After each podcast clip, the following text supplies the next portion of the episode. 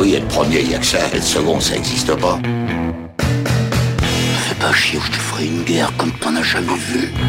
Go ahead. Quand les types de 130 kilos disent certaines choses, ceux de 60 kilos les écoutent. Make my day. Vous savez mon nom, j'ignore le vôtre. Qui êtes-vous?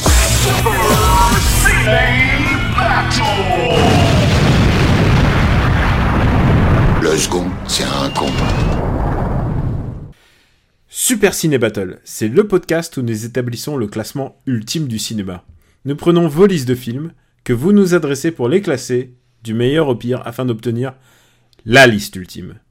Vous écoutez notre épisode 42 et pour m'accompagner dans cette mission ô combien difficile, j'ai à mes côtés le Benjamin François de la Haute-Savoie, Stéphane Boulet alias Plugin Baby. Hello papa, comment ça va? Euh, je suis sur le point de quitter ce studio. Hein. Ce n'est pas possible d'être traité dans des conditions pareilles. Ah ouais, euh, tu trouves ça ignoble? Ah non, il y a des limites, il y a des limites. Hein. La, la calomnie et tu la prends à la gorge comme disait, E- comme Exactement. disait Dominique Baudis. Vous, vous n'avez pas, le- vous n'avez pas le droit, monsieur Andreev. Vous n'avez pas le droit. Non, euh, tu, tu oublies ta phrase clé, clé qui est quelle indignité. Que- quelle indignité. Quelle indignité. Faut remercier quand même les hommes politiques de nous avoir donné autant de punchlines. Exactement, exactement. Je suis Daniel Andreev, Camille Robotics, et vous euh, sur Twitter, et vous êtes en train d'écouter Super Ciné Battle épisode 42. Alors papa, raconte-moi, comment ça va? Ça fait longtemps qu'on n'a pas enregistré ensemble. Bah oui, ça fait, ça fait très longtemps qu'on n'a pas enregistré. Bah écoute, euh, moi ça va plutôt bien. Ça va plutôt bien. Écoute, on a fait, euh, on, on s'approche doucement euh, de, de l'automne et de ses couleurs chatoyantes et, et voilà. Donc, Tu veux que je vienne? Eh ben oui, on attend, on, on t'attend, on t'attend. La Ouais, porte bon. est ouverte. Ouais, ouais, ouais, bah écoute, j'ai... en plus j'ai une petite surprise pour la... quand on va... Ah, j'aime les surprises. Ouais. Et toi tu vas m'accueillir du fromage fondu, moi j'ai ma petite surprise. Voilà, c'est ça. Je suis prévisible, mais en même temps, c'est. Je, crois que personne ne s'en plaindra. Ah non, non, non, il y, a des- y a des bases à l'amitié. c'est ça. L'amour et l'amitié, c'est une chose qui se calcule en, en fromage fondu. Exactement, fromage fondu, c'est Ouais. ça. Alors, on va rappeler les règles au cas où c'est votre premier épisode. Euh, vous nous faites parvenir des listes, c'est simple. Trois films par liste. Et puis un titre, c'est pas mal pour, euh, qu'on- pour nous donner une petite thématique, petite couleur à votre liste. Et vous nous l'envoyez à supercinébattle at gmail.com. On a beaucoup de listes en stock, mais euh, continuellement, je reçois des listes. Genre, aujourd'hui, j'en ai reçu, euh, j'en ai reçu quand même quelques- pas mal parce que, en fait, euh, je reçois plus de listes les jours de diffusion d'épisodes, mais, euh, mais, mais aujourd'hui, je sais pas ce qui s'est passé. euh, jeudi, Les gens étaient inspirés. les gens étaient inspirés, ils m'ont envoyé pas mal de listes. Donc bravo les gars. S'il y a doublon, on zappe. Et quand on sait pas, alors la nouvelle règle, quand on n'a pas vu, bah, c'est qu'on on zappe. Et si on peut se décider de regarder le film plus tard, euh, de faire Voilà. un peu ce qu'on appelle nos devoirs. Voilà, les devoirs, la séance de rattrapage. Car il faut le dire, graver dans le marbre, car c'est ce qu'on fait, on grave dans le marbre les films. Bah c'est pas euh, c'est pas un truc qu'on prend à la légère, c'est une mission. Exactement, c'est une mission, mais même on n'a pas le choix en fait. On a été choisi. euh, c'est bien malgré nous que euh, cette mission nous est tombée dessus. Et maintenant qu'on est dedans, on est forcé, voilà, de, de se plier aux règles. euh, J'ai envie de dire inéluctables, fat, très dures de la gravure dans le marbre. Oui, c'est une mission qui nous incombe. Et, et donc on va, Un on va- sacerdoce même, un Ouais. sacerdoce. On va résumer peut-être les premiers films de la liste parce que ça Bah, fait un ça- petit bout de temps. Ça me paraît une bonne idée, ouais, tout à fait. Donc, euh, Memories of Murder, le premier meilleur film des années 2000. Puis, ah, j'ai oublié de le dire, on couvre les années 2000 à 2009. Ouais. Exactement. Ouais. No Country for All Men, deuxième meilleur film des années 2000. History of Violence, quand même, on a un trio quand même de ouf. Oui, on est, on est pas mal là. Ensuite, on a Millennium Actress. Ouais, quand même. Grand, grand film. D'ailleurs, euh, je- j'en profite pour, dire, pour te dire, euh, au Japon, j'ai acheté le storyboard complet de, de Paprika. Oh Genre, euh, il a Ah été publié en bouquin et c'est tellement beau, putain, mais Ah bah oui. Satoshi Kon, quoi, quelle, euh, quelle perte quand même. Ah bah quel génie, ouais. Ouais. Quel génie. Juste derrière un autre dessin animé, j'étais en train de me dire, il y a très peu de dessins animés en fait. Non, Mais en si. fait, il y a quand même beaucoup de, beaucoup de. En fait, je pensais qu'on avait fait surtout des Disney, et en fait, il y a pas mal aussi de, de, de films japonais, grâce notamment au voyage de Shiro. Exactement, qui est donc cinquième de notre, Ouais. euh, notre top. Avec juste derrière La Graine et le Mulet. Euh, film français, premier film français de, de Stop. Bien The- placé. The Roast, donc euh, un nouveau film coréen. Eternal Sunshine of the Spotless Mind, donc euh, deuxième réalisateur français. Voilà, après on a l'assassinat de Jesse James par le lâche Robert Ford. Et OSS 117, qui vient clore un peu le, le, bah, le, le top 10, donc dont, dont le dernier film d'Azanavicius est sorti, il faut le rappeler.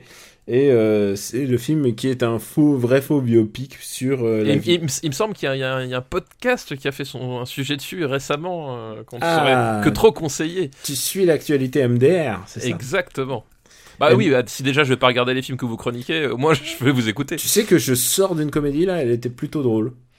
Alors, je me méfie de ce genre d'affirmation. Tu Non, sais, non, elle était plutôt drôle, c'est-à-dire on partait du, du- sans doute trop, trop défaitiste et c'était pas mal.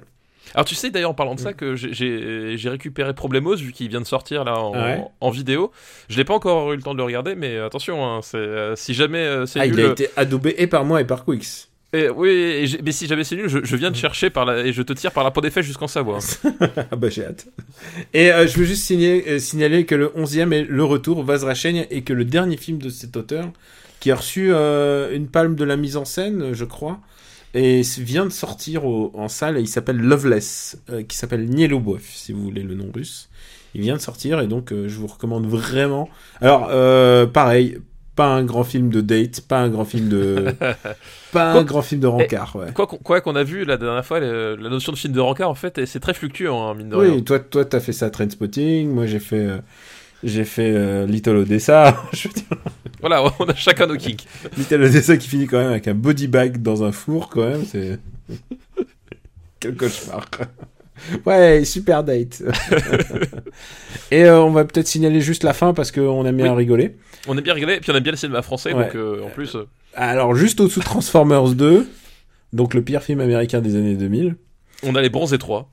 The le Raid, j'ai dire The Raid, non, le Non, non. Raid. Agathe Cléry, Cinéman et je te laisse le dernier. Astérix aux Jeux Olympiques. Voilà. dont le prochain film du réalisateur va sortir euh, décembre, c'est Star 80 numéro 2. C'est ça, Voilà. c'est ça, c'est Je, ça. je sais que, je sais que t'es impatient. Ah bah j'ai, quand tu me donnes ce genre de perspective, je me dis j'ai tellement hâte d'être aux années 2010. C'est vrai. Alors, euh, j'ai dé- j'ai décidé de commencer par une liste pour faire un petit peu actu. Oula, attention. Euh, c'est une liste qui nous est envoyée par Toine. Toine, oui. Merci. fait. Merci, Toine. Merci Toine. Jamais 200 Toine. Tu vois, il y a plein de trucs à faire en fait. Je ne t'entends plus. La Savoie a été rasée de la carte. Et le premier film de sa liste, c'est. Euh, alors, sa liste s'intitule Un peu plus près des étoiles, donc comme euh, la chanson de Gold. Oui, c'est vrai. Un Euh, moment je- culture, hein, excusez-nous. Voilà. Voilà, pour les plus jeunes. C'est un des, un des premiers concerts de musique non, non classiques que j'ai fait dans ma vie. Fi- Figure-toi, j'ai été voir Gold quand j'étais petit. Je savais que t'as eu une enfance difficile, mais à ce point, c'est quand même hardcore. Et on va commencer en fightant. En pas en fightant, mais en discutant âprement, comme la dernière fois, puisque. Ah, mais la dernière fois, c'était, violent. Ouais, non, là, ça sera pas violent.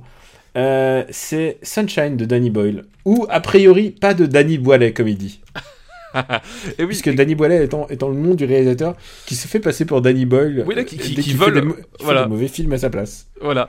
Donc Sunshine, euh, donc un, un film, euh, donc avec euh, le, le, tr- le, ce qu'on veut dire le trio magique. Donc Danny Boyle à la réalisation, mais Alex Zerland au scénario au scénario. et et je retrouverai flûte le Tu penses Ah, à qui le, le compositeur. Ah, Euh, le compositeur, c'est euh, c'est euh, John Murphy oui John Murphy Voilà. à la à, à la musique Mm. et accompagné d'ailleurs de Underworld pour l'occasion. C'est sa team.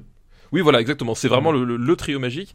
Et donc, euh, Sunshine, effectivement, plus près des étoiles. Là, pour le coup, l'étoile en question, euh, c'est le soleil. Euh, et le pitch de départ, c'est en fait, on suit l'Icarus. euh, l'Icarus 2, un vaisseau euh, spatial euh, qui est chargé d'aller redémarrer le Soleil. Voilà, en gros, ça se passe très très très très très longtemps dans le futur. Enfin, en tout cas, euh, dans un futur vraiment assez lointain. Et le Soleil est en train de mourir, et du coup, euh, l'idée c'est que le, la Terre, par une, une inextricable pirouette qui ne sera pas euh, expliquée, a réussi à se mettre d'accord. Genre, les nations du monde ont réussi à se mettre d'accord euh, pour utiliser tous les, tous les matériaux fissibles de la, de la, de la Terre pour les, les foutre dans ce, vaisseau pour relancer le Soleil et ainsi éviter ben, que, euh, que l'univers ne, meure globalement. Enfin, l'univers en tout cas, notre système solaire ne, ne meurt. Et donc on suit ben, ce, vaisseau qui part pour une mission fort délicate. Et voilà, et donc du coup, on a un casting, un casting vraiment alléchant parce qu'il y a, il Cillian Murphy, donc de 28 jours plus tard notamment. Il y a Chris Evans, avant qu'il était Captain America. Et d'ailleurs, il, finit, il finit euh, avant qu'il soit la torche. Il, était la torche humaine ou pas encore? Je crois qu'il était déjà la torche humaine. Je crois qu'il était. C'est comme ça que je l'ai connu. Il était la torche humaine, mais il finit glacé dans celui-là. C'est voilà. très drôle. Exactement. Merde, spoiler. Mais, ah, alors, il faut faire gaffe. On va, on va spoiler. On va spoiler le film. Et il y a inévitablement un moment où on va devoir parler de, de, de, l'épilogue. Voilà. exactement. Donc, mais il y a aussi, euh, il y a aussi euh, Hiroyuko Sanada. Non, Hiroyuki Sanada. Hiroyuki, pardon. Et attends, tu n'insultes pas. Le, le plus grand acteur japonais en en, en activité en ce moment, Hiroyuki Sanada, qui est mon acteur vraiment fétiche. Et on en avait déjà parlé euh, il y, a, y, a, quelques numéros. Ouais, euh. puisque en fait c'est le, le, beaucoup de gens le connaissent comme le samouraï mutique dans dans le dernier samouraï. Mais, mais en fait, il c'est une figure, c'est une figure du, c'est une figure vraiment importante du cinéma japonais. Euh, il a commencé, vous le connaissez tous, à cause de Sankukai, donc euh, Uchiwa no Message. C'est, il jouait le rôle de Ayato et euh, il a une carrière incroyable puisqu'il a commencé sa carrière au, euh, bah, il a fait le Japan Action Club de Sonichiba. Donc euh, il déjà, enfin, il était vraiment une brute en, arts martiaux dès, ses 12 ans.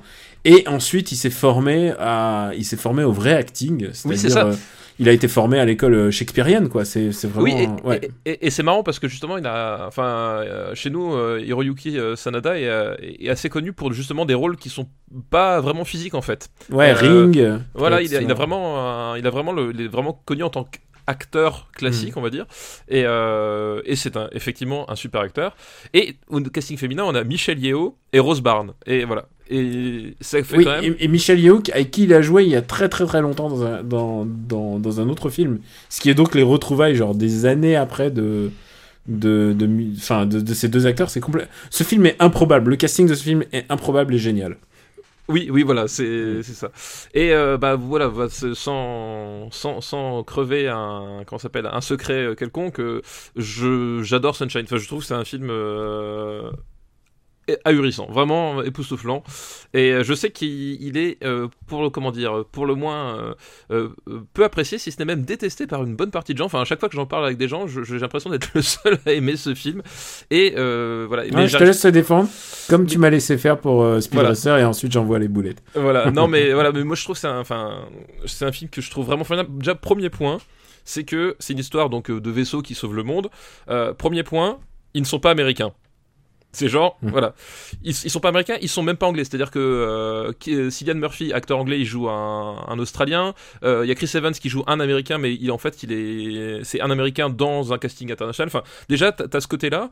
Euh, déjà, ça fait du bien de voir le monde qui est sauvé par une coalition de tous les pays. Il est sauvé entre guillemets. Enfin, oui. Voilà. Enfin, bref, oui, c'est pas tout à fait. Euh, et donc déjà, ensuite, il y a le, enfin, le, scénario porte la patte d'Alex Garland. Alors je sais qu'il y, a des, il y a des gens qui sont assez réfractaires à son style, et euh, parce qu'on retrouve en fait exactement la, même construction qu'il y avait dans 28 jours plus tard, par exemple. Euh, mais je trouve que c'est toujours aussi bien articulé, et je et, et, et, notamment un point que moi j'apprécie énormément dans ce film-là, c'est que les personnages qu'on nous, qu'on nous présente, ce sont tous donc des, ce sont tous des scientifiques au tu comprends être plus ou moins au top niveau de leur discipline respective, sinon ils seraient pas là. Et euh, globalement, c'est que en fait, euh, les mecs sont partis dans cette mission, ils ont un objectif et ils savent que leur qu'il y a rien d'autre qui passe avant, c'est-à-dire que dans la plupart des productions de ce style-là, à un moment donné, t'as toujours un mec qui fait, euh, qui va venir et fait ah euh, ouais mais moi mon chihuahua, euh, j'ai pas envie qu'il meure, alors je mets en péril toute l'humanité pour sauver mon chihuahua. L'idée c'est ça quoi. Dans Sunshine, tu évites complètement ça, c'est-à-dire qu'à un moment donné, il se pose des questions de éthique, etc. Mais il, il, résolve les, choses de façon extrêmement froide et scientifique et, mesurée. Et en fait, ils ont les réactions qu'on attend d'eux. C'est-à-dire que ces mecs ont été choisis, briefés euh, pour, leur, euh, pour leur capacité à, gérer froidement et le plus objectivement possible des situations.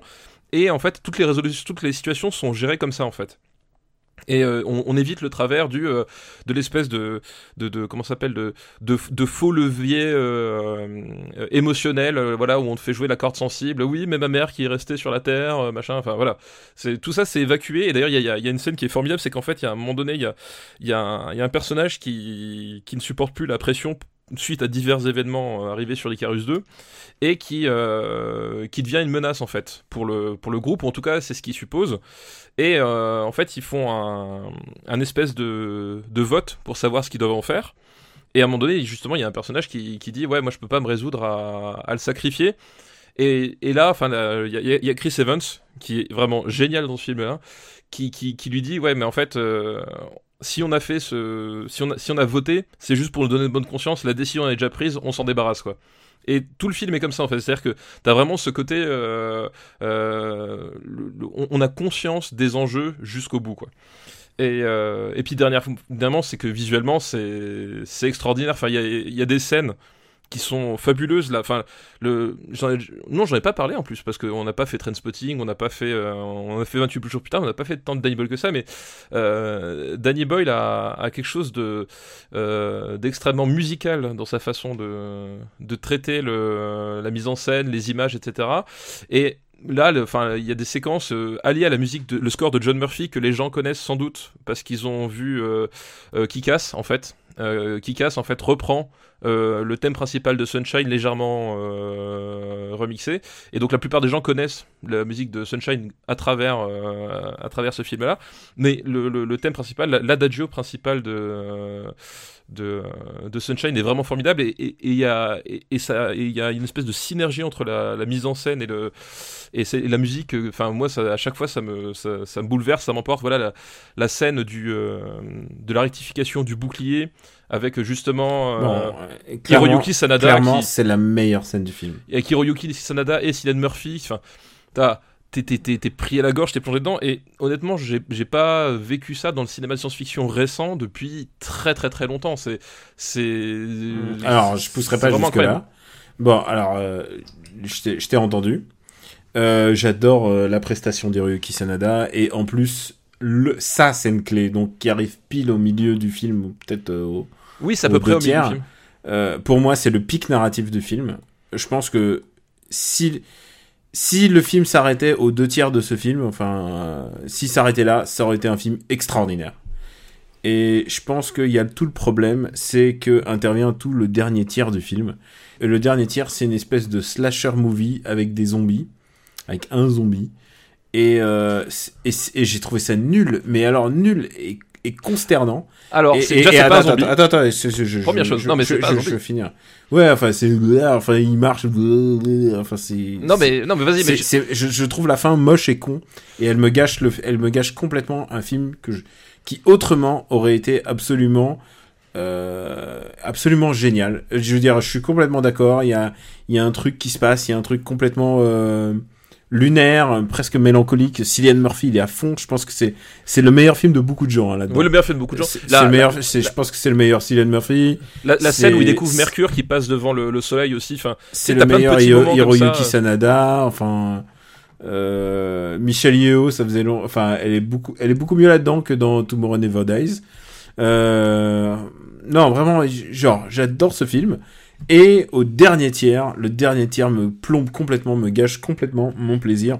Euh, et du coup, euh, je comprends que les gens détestent, c'est que vraiment, on monte tellement haut dans la qualité que la fin est bâclée. Alors, il y a, y a toujours, Alors, bâclé, y a, attends, attends, il y a toujours Bâclé ce- n'est pas bâclé, justement. il y a toujours, il y a toujours ce débat de est-ce que la fin en vaut, vaut le coup? Et il y a des gens parfois qui me disent d'une BD par exemple ils disent ouais la fin est nulle et je dis est-ce que ça annule complètement les, les, les 50 volumes qui viennent avant tu vois? Je suis pas persuadé de ça mais le problème c'est qu'on est monté tellement haut avec ce film et je pense que la scène du sacrifice quoi euh, est tellement incroyable que que le film ne s'en remet jamais en fait et du coup, euh, je comprends pas pourquoi ils vont dans une espèce d'optique de slasher. Jusqu'à maintenant, je me l'explique pas. Je comprends pas pourquoi ils ont. Ah bah alors, je vais t'expliquer, Daniel. Et je, et que, je, et je voilà. trouve que je trouve que c'est nul. Voilà. Je je vais t'expliquer justement, parce que justement le, le terme bâclé est vraiment très mal utilisé euh, dans ce cadre-là, parce que bâclé, c'est euh, faire quelque chose à la va-vite euh, sans réfléchir. Or Mais justement, clairement, les mecs, ils Ah non, tous non. les uns après les autres et ouais, tout. mais pour moi, elle est pas du tout, du tout bâclée. Au contraire, euh, après tu peux, tu peux trouver le parti pris, euh, pas tout ce que tu veux, mais c'est tout sauf bâclé. C'est-à-dire que pour moi, il y a une vraie cohérence dans tout ça. C'est que si tu regardes bien, euh, en fait, c'est à partir de là, on va vraiment spoiler. Hein, c'est que donc du coup le, le- On, a, on a parlé de sacrifice déjà. Oui, c'est vrai. Mais euh, globalement, voilà, c'est effectivement le retour du. Euh, ce qui se passe, c'est qu'à la fin, on découvre que le, le, le capitaine du, de l'Icarus One, euh, parce que forcément il y a Icarus 2, donc il y avait un Icarus One, euh, a survécu, euh, a survécu tout seul en fait sur le premier Icarus, et qui se retrouve à l'intérieur du de Icarus 2, qui se met à tuer l'équipage. Et d'ailleurs, petite anecdote, il est joué par Mark Strong, donc Oui. il faut le savoir. Euh, et en fait, Non, mais il y a plein de bons acteurs. Il y a, y Benedict Wong. Enfin, vraiment, il y a plein de bons acteurs. Et pour moi, là où je trouve que ça, ça colle parfaitement, à, c'est qu'en fait, si tu regardes ce personnage-là, euh, c'est en fait la, la projection euh, d'un autre personnage du film, à savoir le. Alors, je sais plus l'acteur, je crois que c'est. je sais plus, je crois que c'est Cliff Curtis, euh, un personnage en fait tout le long du film qui passe son temps dans, une- dans, l'es- dans la salle d'observation et qui regarde le soleil en permanence Et, euh, et qui en fait finit à la fin, il a, il, a, il a des coups de soleil parce qu'en fait à chaque fois il augmente la- l'intensité du soleil, Ouais, Parce il, qu'il- il il teste est- sa résistance. il ouais. teste sa résistance parce qu'il est fasciné et pour moi justement euh, une, une, des une des thématiques du film, ça tourne autour justement de cette fascination du soleil. Donc le, le soleil euh, en tant que castre vital, c'est-à-dire que effectivement sans soleil il peut pas y avoir de vie sur Terre, mais aussi euh, toute la portée euh, mythologique qu'il avait, puisque le, chez, chez les Égyptiens, le, le dieu du soleil, euh, dans les, en Amérique du Sud aussi, le, le soleil était une déité. Enfin, il y a tout ça qui, qui est émergé et c'est un, une thématique essentielle. Et j'en veux pour preuve. Ah, mais il y a clairement, il y a clairement une notion euh, Mystique. mystique et surtout euh, roi, dimension roi soleil, euh, voilà. Et, héliocentrisme. Et, et vois, j'en- et veux que- pour preuve la, la forme du vaisseau, l'Icarus 2, qui en fait, si tu regardes bien, c'est c'est Mm. un œil avec un air optique en fait. Ah non, non mais euh, Voilà. Et- Amon Ra, et- enfin je veux dire clairement il y a un truc. euh, C'est pas- on n'invoque pas les Illuminati, mais il y a clairement un truc. Oui, voilà, ouais. et, et- pour moi, justement, le, que le film atteint quoi. ce, ce personnage-là du, du capitaine de l'Icarus One, en fait, c'est l'extension de euh, du, du personnage de, de Cliff Curtis dans le sens où euh, qu'est-ce qui se passe quand à un moment donné on oublie notre place et qu'on finit par être par oublier sa place? Parce qu'en fait c'est ça, c'est qu'en fait le type à un moment donné il pense que il peut sauver les autres, enfin qu'il qui, qui a pas besoin forcément de sauver l'unité, mais que ce qui compte c'est que il a approché les dieux d'une certaine façon et que euh, et qui- qu'annihiler la vie euh, ça, c'est- ça a plus de sens que la préserver. Et pour moi, c'est c'est- qu'est-ce que- qu'est-ce qui se passe si les personnages de l'Icarus 2 sont allés trop loin, ils tombent dans, dans ce travers-là, donc à travers ce personnage-là, et même la mise en scène, qui est assez particulière, je dois bien le reconnaître, a un certain sens, parce que finalement, en fait, si tu regardes bien, le, la façon dont il est filmé, surtout les effets, en fait, plus que, les, que ça encore, les effets, euh, font vraiment que ce personnage-là brûle la pellicule, en fait. C'est-à-dire que si tu regardes bien les effets qui sont utilisés, la façon dont c'est fait, c'est vraiment un effet de, brûlure, comme si en fait il avait, il- il avait essayé de tellement se rapprocher du soleil, de se prendre en fait à la place du soleil, comme un peu, parce que finalement c'est aussi une, une partie du message du film, c'est-à-dire euh, c'est un film écologique en fait, si tu regardes bien, c'est-à-dire qu'au bout d'un moment on a oublié qui on était, on a oublié notre place dans l'univers qui est ridicule. On- Et- On est d'accord que c'est clairement un film métaphysique Voilà. plus que SF. Voilà, exactement. Et, Ouais. euh, et du coup, pour moi, le, le- ce, ce, ch- ce choix-là euh, euh, peut déstabiliser. Et moi, c'est ce que j'aime dans les scénarios d'Alex Garland, c'est qu'en fait, il, il, il- il sait à un moment donné prendre un virage à 90 degrés pour te foutre un taquet. Et au début, t'es vachement déstabilisé, mais en fait, il y a, toujours une cohérence derrière. Et je trouve que malgré le qu'effectivement ça reste je veux pas nier que le dernier tiers est moins bon que ce qu'il y avait avant parce qu'effectivement c'est tellement extraordinaire ce qu'il y a avant. Mais je trouve qu'on on reste dans une cohérence thématique et même la, mise en scène peut se, peut se, peut se justifier. Et puis il y, a- toutes ces séquences où finalement le, le temps et l'espace euh, finissent par se, par se rejoindre. Je veux dire la, séquence où, où, euh, où Murphy euh, va caresser le soleil voilà, enfin, tu as, plein de moments de, de, de, de poésie suspendue comme ça euh, qui restent malgré tout dans cette fin-là, quoi. Euh, je pensais que j'allais faire plusieurs listes, mais en fait, euh, on va faire que de, Non, mais voilà. J'ai une question très simple maintenant pour toi, et je l'adresse à Oui. toi. Est-ce que tu préfères 28 jours plus tard ou Sunshine? Je préfère 28 jours plus tard. Ouais, c'est un film qui m'a. En fait, c'est un. Ok, bon, bah, tu, tu, Non, tu, mais- tu réponds à la question de la position déjà. Voilà. Non, mais enfin, en fait, c'est un film. Effectivement, après, euh, comme tu, comme tu l'as dit, euh, est-ce que, la fin annihile ce qui se passe avant? Moi, je la Com- poserai autrement. Complètement pas, mais ça, Non, ça, ça rend le film imparfait, et imparfait, imparfait pour moi en tout cas, et, et, mais ça n'en demeure pas moins une expérience extraordinaire. Voilà. Et pour Voilà. moi, c'est pour ça la, la question, je la poserai dans l'autre sens. C'est est-ce que finalement, ce qui nous est montré avant fait que globalement, oui, la fin est moins réussie, mais euh, je préfère avoir vécu ça que euh, avoir un film parfait entre guillemets. Enfin, Ah non, mais euh, on, je est, veux dire, on est, on est d'accord là-dessus et je, je- on- je vois, Enfin, moi, c'est, moi, j'adore, la, j'adore ouais. la science-fiction et dans les gens, dans les films de science-fiction récents, euh, tout le monde va te citer Interstellar, mais je trouve Sunshine beaucoup plus fort, viscéral et, et presque plus cinématographique parce que Non, mais, euh, parce que après, Sunshine- faut, après, faut pas comparer. Non, mais- enfin, tu non, vois ce que je veux dire, c'est que c'est que c'est que Sunshine déjà te part d'un point de vue complètement, euh, enfin, c'est abscon. Ils partent, ils, pa- ils partent, en, ils partent en, en- dans un voyage dont ils savent qu'ils, sans doute qu'ils ne reviendront pas. Mais alors que Oui, envoyer, envoyer une sonde automatique, ça aurait été beaucoup plus efficace en fait. non, mais c'est ça. Il y a beaucoup de genre la logique, alors que les films de euh, bah de Nolan, euh, ils partent d'un point de vue, enfin disons. Bah, quoique dis- le, le- le problème de la sonde automatique est résolu à un moment donné, justement, il t'explique que finalement Ouais. la, la machine ne peut, ne peut pas tenir, euh, Ouais, qu'il, faut manœuvrer, enfin bref. Whatever. Enfin, je veux dire, c'est une fausse excuse. Le- Oui, mais, mais ouais. non, mais à ce, moment-là, tu peux arguer sur n'importe quel film. Enfin, je veux dire, euh, enfin, à, à ce moment-là, enfin, c'est vraiment chercher la petite bête pour la petite bête. Non, ouais, non, non, mais, Mais bien sûr. Non, mais attends. ce que je attends, veux dire, c'est que. Si moi que j'arrive, si j'arrive à croire dans Interstellar, euh, dont le pitch est quand même euh, que l'amour, d'un père pour sa fille va sauver, va sauver l'humanité tout, euh, l'humanité et l'univers tout entier. alors que c'est l'amour d'une femme pour un homme qui sauve l'univers tout entier. Je t'ai déjà raconté ma théorie sur Interstellar. Ah euh, oui, oui, ah c'est sale. Eh oui. J'ai- J'ai j'ai- j'ai une théorie que justement le- le- l'amour d'un père pour sa fille, c'est que c'est que finalement le, le- le deux- la, la conséquence de l'amour de Dan, Hathaway pour l'homme qu'elle aime en fait. Mais bon, on reste sur une thématique qui est semblable. Mais bref, Ce que je Ah, veux dire, vivement qu'on parle des années 2010. Non, mais ce que je veux dire, c'est qu'Interstellar, c'est un film qui passe énormément de temps à expliquer ce qui se passe. Mm. Vraiment, genre, littéralement, c'est des- les gens discutent sur ce qui se passe à l'écran.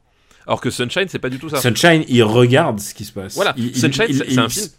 C'est un film purement cinématographique dans le sens Ah où euh, la, on scène, dans la- la scène de Canada, je, je pense que c'est enfin, genre, c'est une des plus belles scènes de ciné que je connais, Voilà. enfin, de genre de cette décennie. Exactement, dire, c'est euh, c'est ça quoi. Donc voilà. c'est vraiment, et on est vraiment je- dans un domaine Et je d'expression. la comparerais, par exemple, à un film que- qui est dans ces eaux-là. La scène d'intro de Speed Racer, par exemple, tu vois, c'est une scène qui m'a extraordinairement marqué. Je pense que c'est des, scènes analogues de pur plaisir de cinéma où euh, vraiment tu as un contact avec le film, un ressenti absolu. Et euh, ouais, ouais, non, je, com- je comprends que tu Voilà, puisses, c'est ça- tu c'est puisses ça le penser à, à ce film dans cette zone-là. Donc euh, déjà, on regarde dans cette zone-là de la liste. Et euh, je regarde juste 28 jours plus tard, Speed Racer, Two Lovers, The Chaser, Devil Reject. Je mettrais ça quand même au-dessus de Devil Reject. Alors attends, où est-ce qu'on l'a? Euh, Écoute, je vais te laisser le classer, tiens. Euh, parce que j'ai été tellement dur avec, euh, avec Speed Racer. Écoute, bah tu sais quoi, nos deux films euh, coup de cœur vont être côte à côte, unis à jamais. Voilà. Speed Racer va, et- et on va le mettre juste au-dessus, de- à côté de Sunshine, mais au-dessus de Two Lovers, qui est un film grandiose aussi. Enfin, euh, Voilà, tu vois ouais. non, non, mais euh, et sans et sans sans sans peine et sans haine, voilà. Voilà, sans peine, sans rêve. Non, parce que moi, moi, tu vois, justement, tu parlais de- du fait que Speed Racer c'était un top 10 pour toi. Bah, Mm. Pour moi, Sunshine c'est un top 10 personnellement. Voilà, mais voilà. voilà, là il est remis à sa à- En à perspective. Une perspective, ouais. Et mais il est gravé dans le marbre et à jamais. Voilà. Mais, Donc euh, il est le 40e film des années 2000, c'est quand même, quand même bien quoi. quand même bien, mais film Et, extraordinaire. Enfin, et je pense que s'il avait eu, euh, mais comme euh, AI, euh, je sais plus où on avait mis AI, mais AI c'est le même PB, hein, c'est. Ouais, si- sauf, si- que, sauf si- que AI, moi je trouve qu'il se traîne déjà dans son dans sa D'accord, mais si t'enlevais la fin, je pense qu'il aurait été au-dessus du, il aurait été au-dessus Oui. de de la chute quoi, ou de huit femmes. Oui, oui, non, peut-être. Oui, non, oui. tu vois ce que je veux dire. Bon, c'est des films pris au hasard dans la liste que je vous invite à, consulter sur le site. Euh, deuxième film de la liste de Toine, et malheureusement, c'est un film qui, il précise-t-il, est sorti mi-2010 en France, donc non. Il n'est pas valide, il est sorti en 2009 au- en France, euh, aux USA. C'est Moon de Duncan Jones. Alors, il est sorti quand Parce que c'est parce qu'on on s'est posé cette question pour un autre film justement. Moon. Euh, sorti en 89 aux, USA, qui a mis euh, plus de 6 mois à arriver chez nous en France. Et on s'est. Bah, nous, il est sorti en, en plus en DVD le 16 juin 2010. Quoi. Donc, euh, pour moi, c'est déjà, le, déjà la liste suivante. Voilà. Et, et ça m'arrange parce que je ne l'ai pas encore vu. Est-ce que Ah, ça voilà. vaut le coup que je le vois Grand, oui. Ah, d'accord, ok, bah, que je le verrai, je le mets dans mes, dans, mon, dans mes futurs devoirs de vacances. Et on va passer à son troisième film qui me qui m'inter- qui m'interroge, enfin je m'interroge vraiment sur ce que tu peux penser de ce film, Ah, puisque oula. on parle beaucoup de son réalisateur en ce moment, c'est The Fountain de Darren Aronofsky. Ah oui. Euh, L'arbre à foutre. qu'on a, hein, l'arbre, L'arbre à foutre. en sachant qu'on, Tu vois de quoi je parle Oui, oui, bien sûr, Voilà. évidemment, je vois très bien. On- quand tu en parles, on dirait, le début de, de, Valérian, tu vois. C'est genre, le genre de conneries qu'on verrait dans Valérian. Ah, sachant que on a un film de Darren Aronofsky et je pense que c'est son meilleur. Euh, c'est The Wrestler qui est 25ème de notre liste.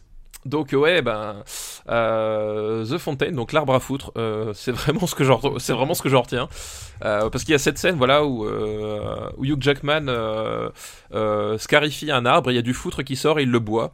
Euh, vraiment, c'est et ça résume un peu tout le film pour moi, euh, parce que c'est Ah, un- alors, il y a, d'autres manières de résumer ce film pour moi. ah non mais pour, pour moi c'est- vraiment la scène clé, tu vois. c'est quand t'es à l'école, euh, genre peut-être même lycée, et que tu écris une rédaction et que t'as envie que ça soit la meilleure rédaction de tous les C'est un temps. peu ça, ouais. La rédaction la plus importante de ta vie parce que c'est comme si tu faisais la dernière.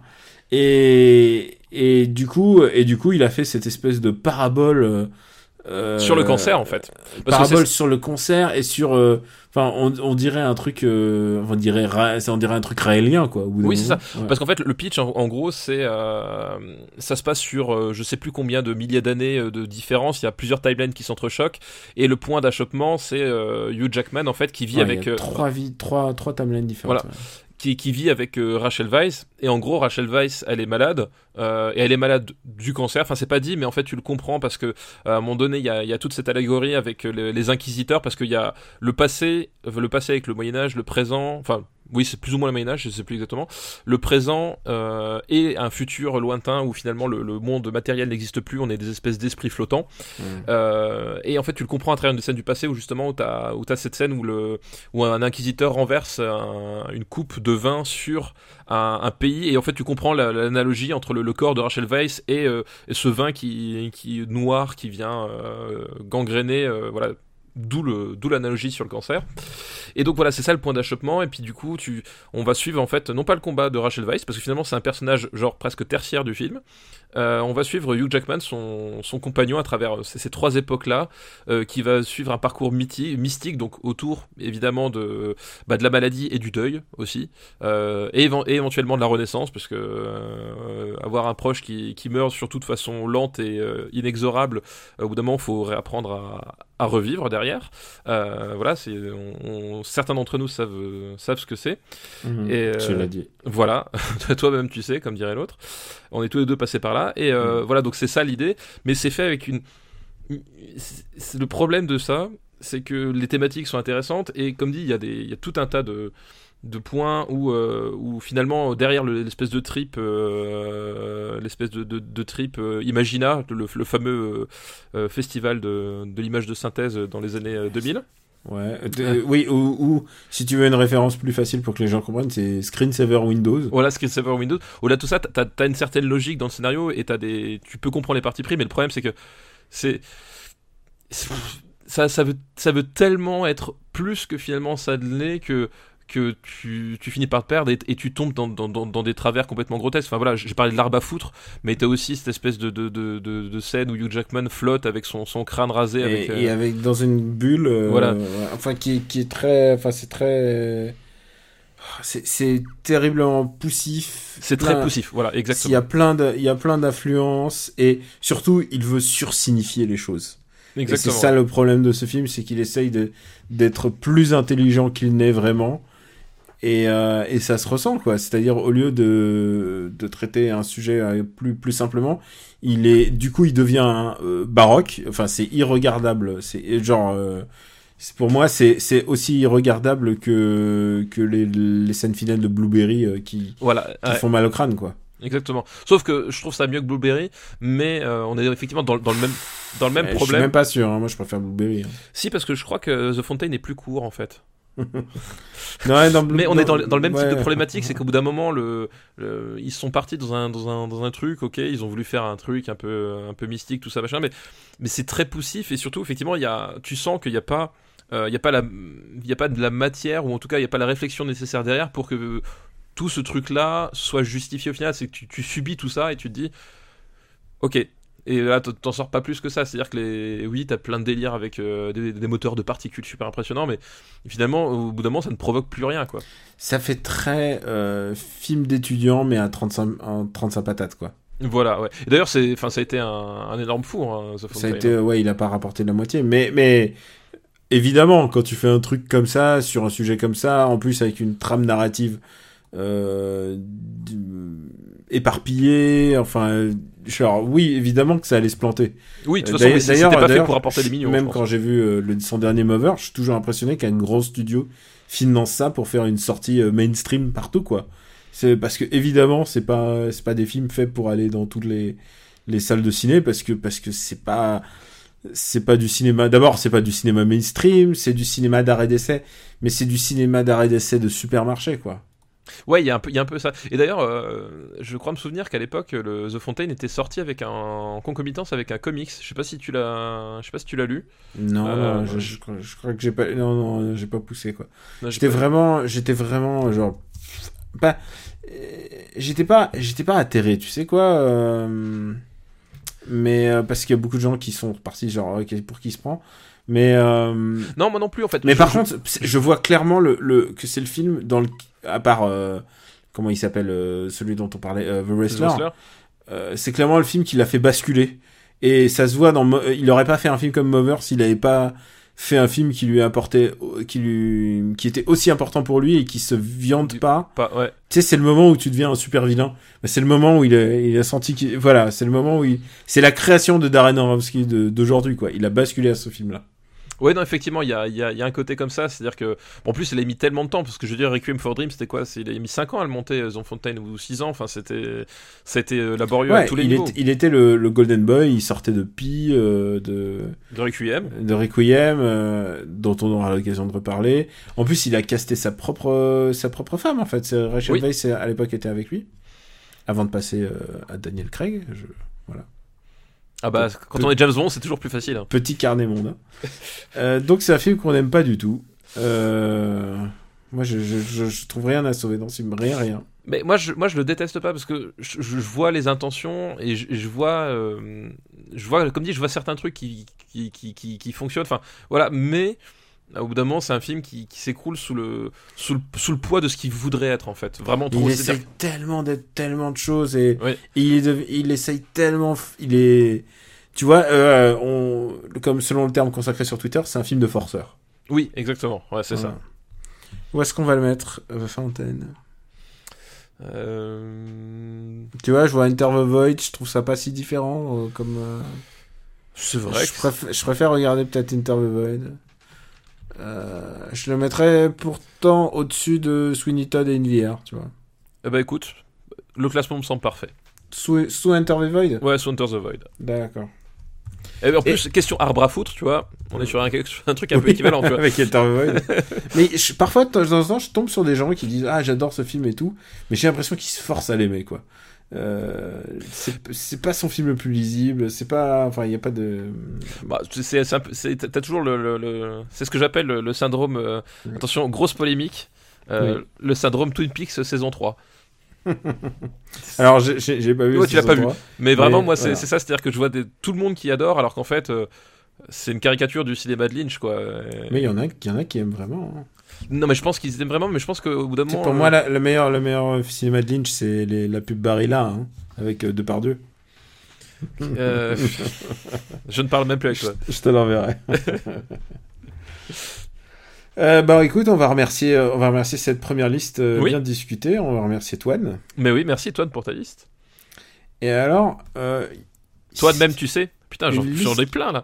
une liste de, de DJ Pie, Merci DJ Pay pour ta liste. un notorious fellow, notorious euh, auditeur de de Super Ciné Battle. Et c'est une liste qui s'appelle sélection doesthedogdie.com. Says yes, you gonna be sad. Oula, d'accord. Alors c'est évidemment c'est des listes de films avec des chiens et j'adore les films avec des chiens. Euh, je, suis- je suis un connaisseur de Airbud, sachez-le. Euh, tu te souviens Airbud? Oui. Ah toi tu dois connaître, c'est un chien. Oui, oui, je, qui fait du basket, a- ouais, je sais. ah, ouais. Qui fait du basket et il a des petites il a des petites pompes et il fait des. C'est trop mignon. Je comprends pourquoi est-ce que tu es Madame Sandler en fait. Moi j'adore Airbud. Et alors là c'est trois films et il y en a un que j'ai pas vu et alors si tu l'as vu putain mais alors euh, je te dis chapeau qui s'appelle Ten Promises to My Dog. Inu to Watashi no, no Ju no Yaksoku. non, je ne l'ai pas vu. Ok, alors celui-là, tu sais quoi, il faut qu'on le trouve. Ce qui me met la description, il dit film japonais, drama long et chialant. Il faut aimer les dramas, une vie, la vie d'une fille et de son chien sur plusieurs périodes de leur vie. Et j'ai l'impression que ce film a été refait il y a pas longtemps. euh, Ah bah, ce, ce- euh, ouais. ce qu'il y a d'emmerdant, j'espère qu'on le trouvera facilement parce que tous les films asiatiques, euh, surtout quand ils sont pas sortis chez nous initialement, c'est Ouais. toujours un peu coton pour les trouver. Ouais, donc si quelqu'un entend, on, on va se le, on le met au, on le met au frigo. Mais écoute, voilà, on Et le met si, dans le si quelqu'un l'a en dans DVD, de devoirs, on essaie de voilà. peut-être on va le chercher, voilà. Euh, le deuxième film de cette liste, c'est Marley, euh, Marley et moi. Est-ce que tu l'as vu? Marley à moi. Avec Owen Wilson et euh, Jennifer Aniston. Alors attends, euh... Marley et moi. Non, je ne l'ai pas vu, mais je pense que je ne l'ai pas vu à cause de la de la gueule de l'affiche. hein. Genre, Bah tu, oui. mets, tu mets un chien, Owen Wilson et Jennifer Aniston, je, jamais je mets les pieds dans le cinéma. Voilà. c'est c'est aussi simple que ça. Est-ce que tu serais capable de relever le défi? Putain, c'est vraiment pour vous que je le fais, les gars. Ok, on- euh, ah putain, parce pour la que prochaine fois. Ok, pour la prochaine fois. Et, et le troisième film, alors là, il a fait une faute sur le, le, le titre, il l'appelait Hachiko, alors que non, il voulait parler de Hachi, le remake du classique euh, japonais. Eh ben, je ne l'ai pas vu non plus, tu vois. T'as pas vu Hachi? Non. Putain, tu sais quoi, je crois que je crois que je l'ai quelque part. Euh, alors, c'est- c'est le remake avec Richard Gere. Ah putain. Ça te dit quelque chose Ça me dit quelque chose. Mais c'est c'est basé sur, euh, sur, sur la vie de. euh, C'est sur Hachiko, oui, bien C'est sûr. Hachiko. Sur Hachiko. Donc, ouais, euh, c'est sur Hachiko. pour, pour, pour remettre un peu le, le contexte, c'est- c'est Chico, c'est c'est pas n'importe quel chien, quoi. C'est C'est le, le, le chien qui est à la gare de, Shin- Shi- de Shibuya de Shibuya, voilà, il y a une et statue. qui attendait et qui attendait son maître tous les tous les jours à, à la gare et même après sa mort. Voilà. Exactement. Même quand son maître est mort, il continue de venir l'attendre. euh. Et je peux vous dire que je l'ai vu en salle et que ça a putain de chialé dans la salle. C'était génial. et il y a Kari euh, Hiroyuki Tagawa, donc c'est un signe de, de classique. hein. Donc, et là, c'est le remake américain? C'est le remake américain. Ah, je l'ai pas vu. Et je l'ai offert à, à une amie et je sais très bien que tu sais c'est genre elle a besoin de beaucoup de Kleenex. tu, tu es un monstre, Daniel.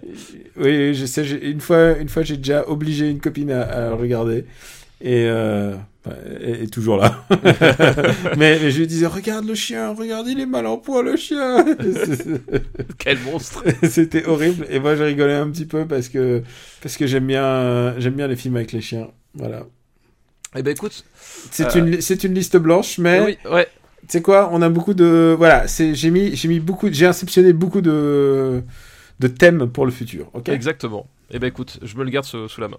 On remercie DJ Pie et Merci, on va oui. revenir sur Hachi et sur tous les autres aussi. Je sais pas dans quel ordre tu vas les regarder. hein. Ah, je sais pas. non, Je, je, je, je pense qu'à mon avis, le, le Hachi, je le trouverais peut-être plus facilement déjà, vu que c'est Oui, américain. Hachi, Hachi- et surtout il est sorti en DVD en France, il est sorti en salle en France. Donc, ouais, donc a priori, Ouais. je pense que j'aurais Je l'ai de vu mal à au le trouver. cinéma des Halles, c'est une petite salle de 50 personnes. Je peux te dire que à partir des deux tiers, ça reniflait mais non fucking stop. C'était génial. Euh, on se rattrape. Alors tu sais quoi, je me disais, c'est bizarre mais on a très peu d'adaptations de, de comics. Alors que c'est quand même une décennie d'adaptations de comics et on va faire on va faire des adaptations un peu décalées. C'est une liste qui nous est envoyée par Cédric Tapas. Merci Cédric Tapas. J'aime beaucoup ce que vous faites dans les restaurants.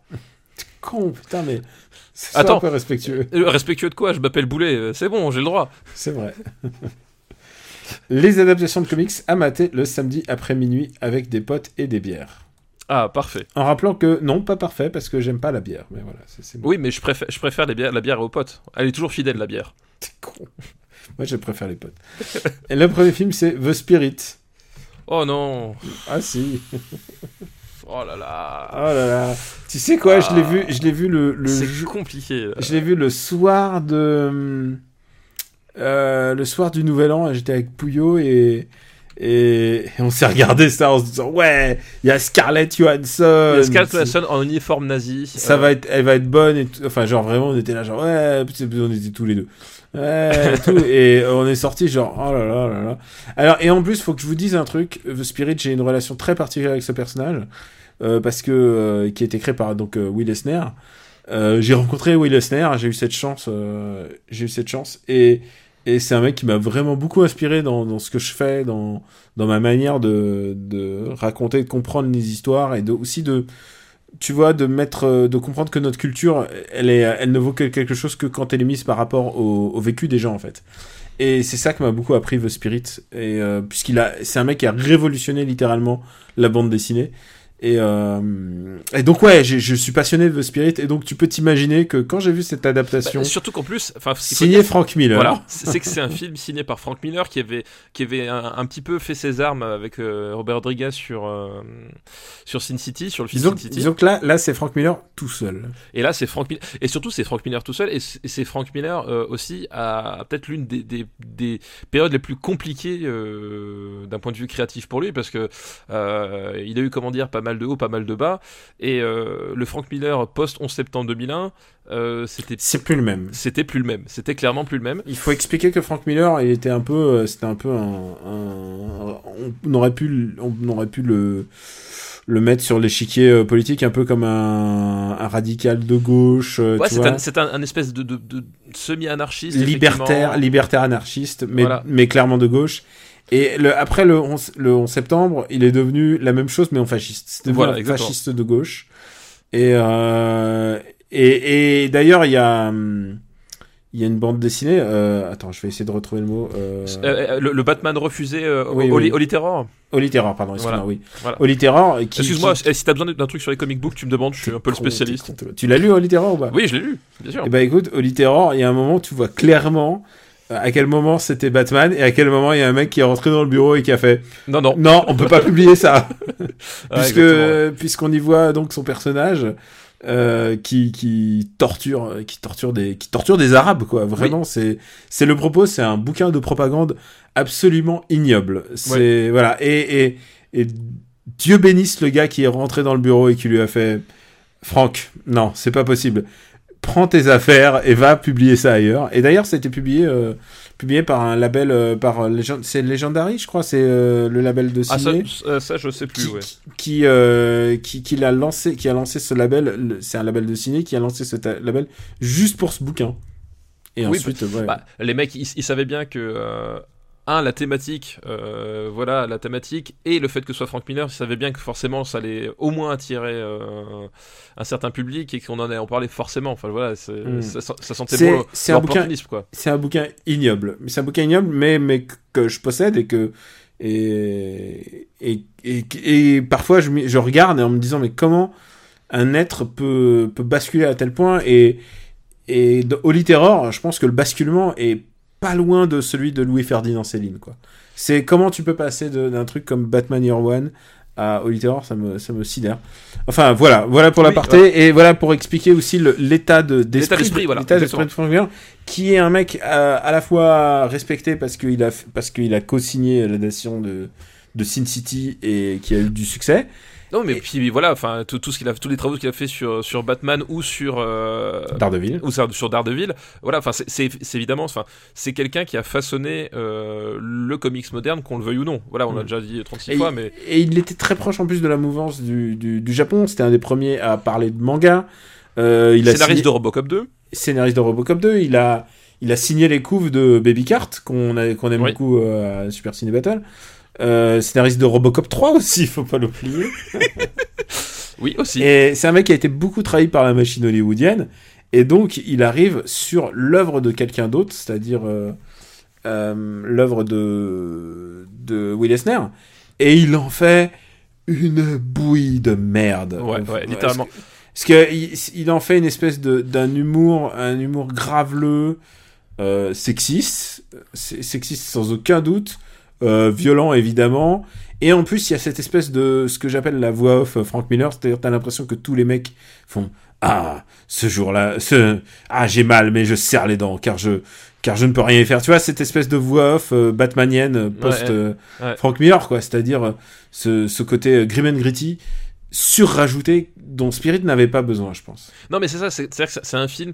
euh, bon, déjà, euh, Frank Miller reprend en fait le, euh, le style visuel de, de, de- qui avait été adopté sur Sin City. Pas du tout le même que, que celui de Will Eisner d'ailleurs. Voilà, il, il- il se reprend sur la même mouvance parce que finalement c'est ce qu'il a appris à faire avec Robert Rodriguez.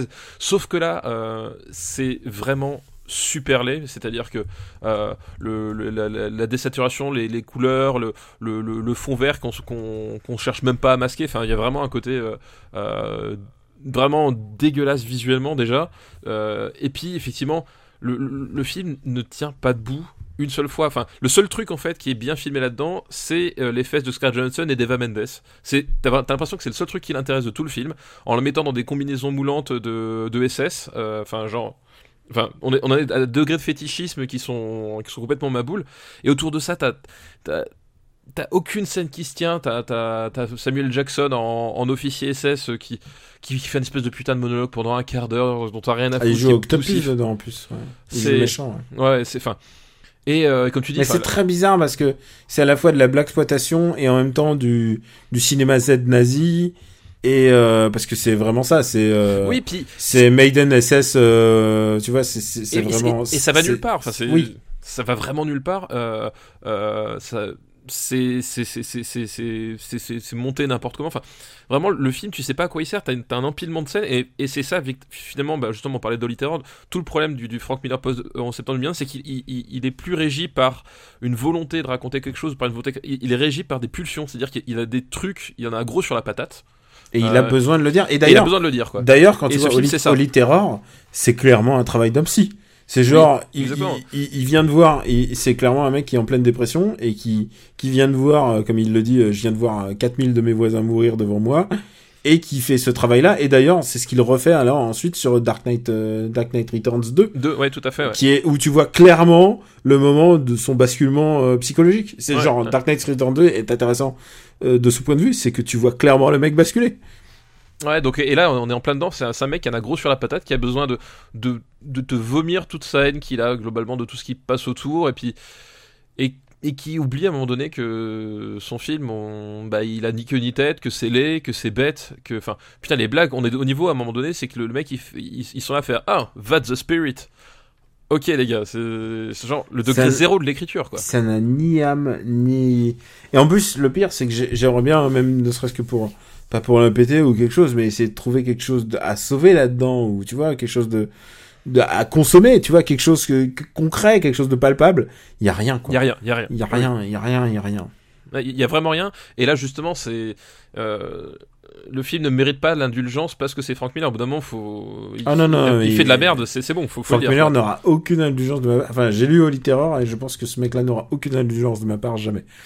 Euh, et pourtant, c'est quand même le mec qui, qui a fait euh, une, la meilleure histoire de Batman. Batman Mais- Year One. Mais c'est- ça le paradoxe, c'est peut-être un mec, on serait peut-être pas là aujourd'hui euh, pour discuter autour de ce micro si- s'il avait pas fait ce qu'il avait fait. Mais bon, au bout d'un moment, là, c'est non. Il y, a- a rien à sauver cinématographiquement, thématiquement. voilà, c'est nul à chier. C'est de la merde. Où est-ce qu'on met cette merde? Eh, ouais, où est-ce qu'on met cette merde hein Moi, je trouve ça vraiment, en plus, ce film est méprisable et en plus, Oui. c'est The Spirit, quoi. Et en plus- en plus, c'est- le film c'est- est- c'est même pas son, c'est même pas son œuvre, quoi.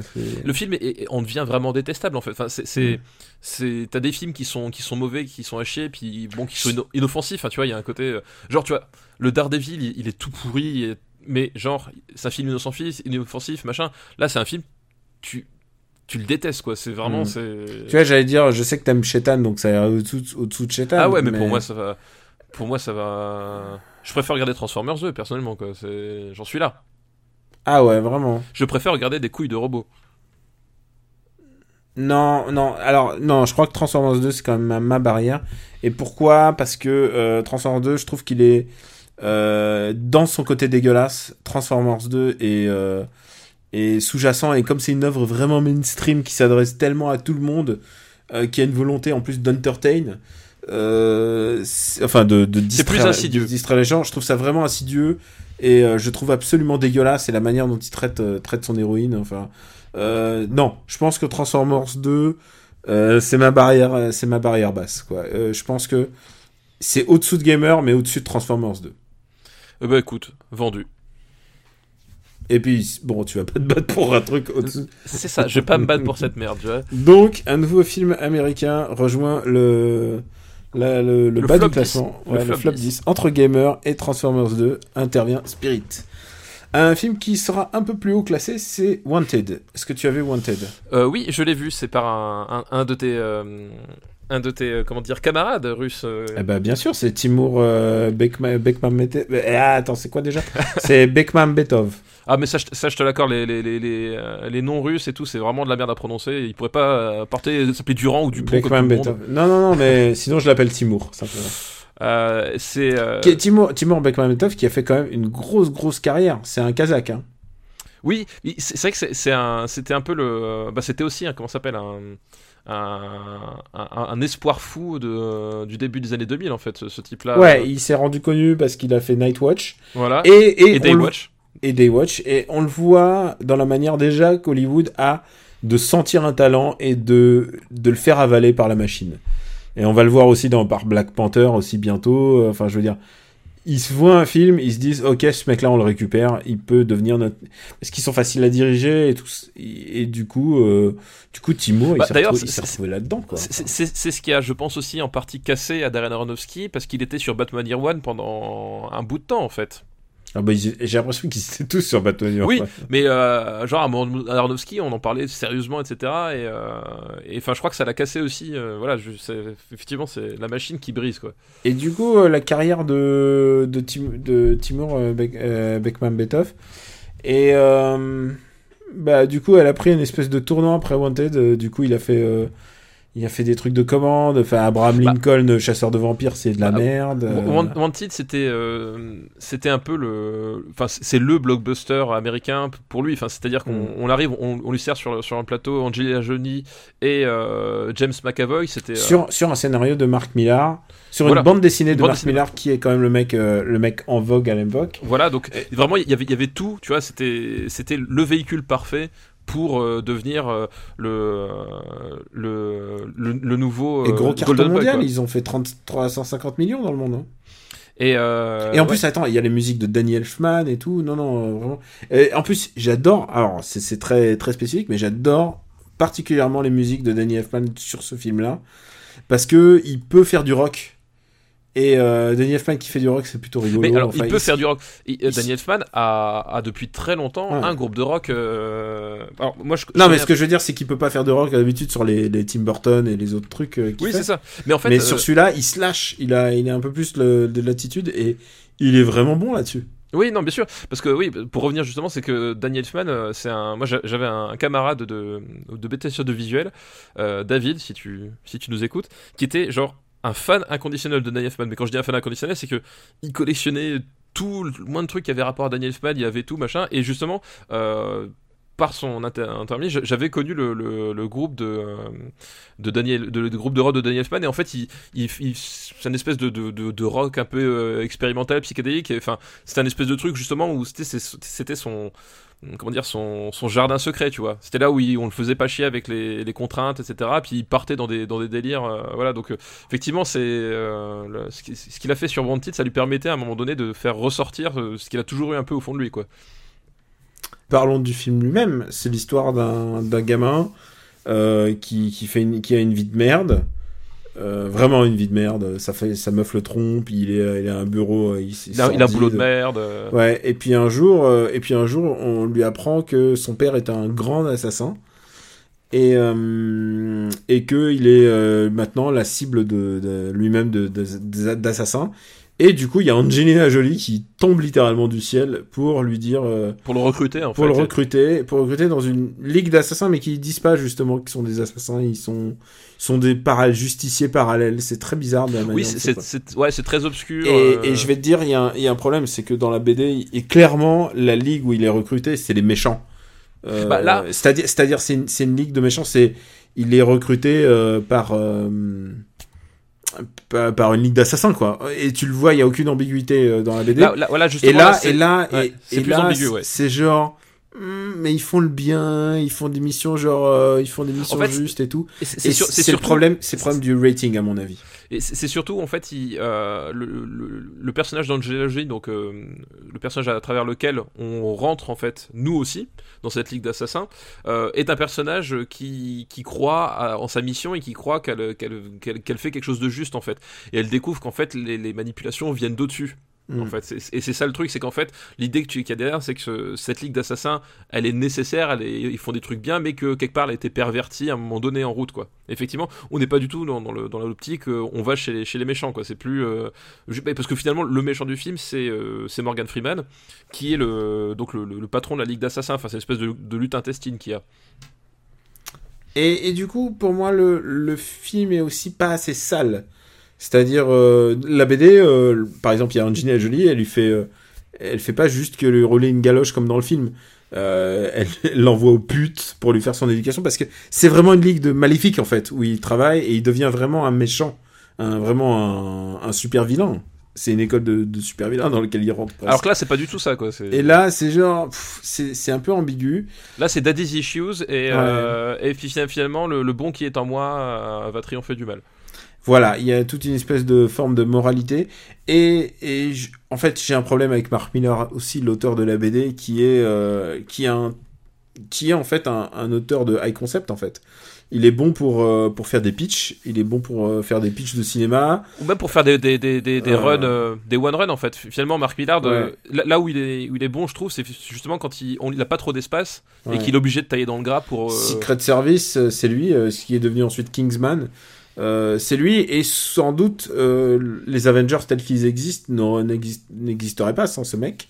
Parce que c'est, il a apporté aussi une vision assez moderne sur, euh, euh, sur les Avengers avec sa série qui s'appelle Ultimates. Donc c'est un mec qui a vraiment des idées de, il a vraiment des bons pitchs.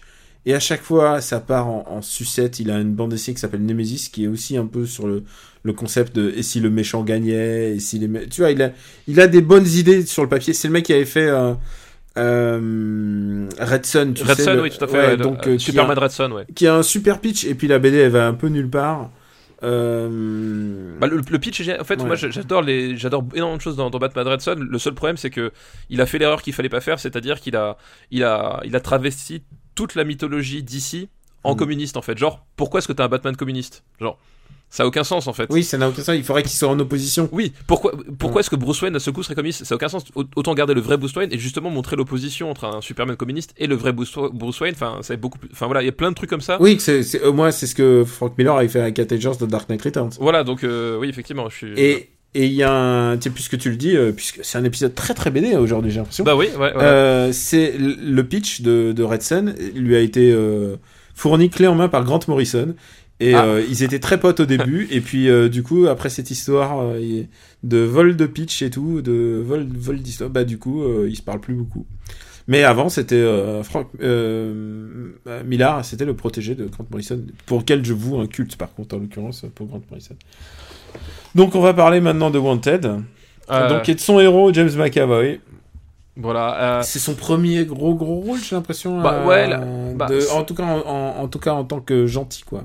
Oui, c'est ça. C'est, enfin, c'est, le, c'est, le tout début. euh, bah, c'était, avant ses, rôles dans X-Men. euh, c'est ce qui l'a amené dans X-Men. Ouais.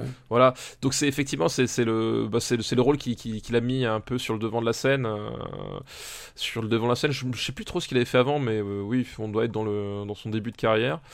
Et euh, voilà. Bah, moi, autant le dire tout de suite, Wanted, c'est un film que je trouve euh, d'une laideur et d'une connerie sans borne en fait. Euh, vraiment, tout- globalement, tout m'a un peu saoulé dans ce film.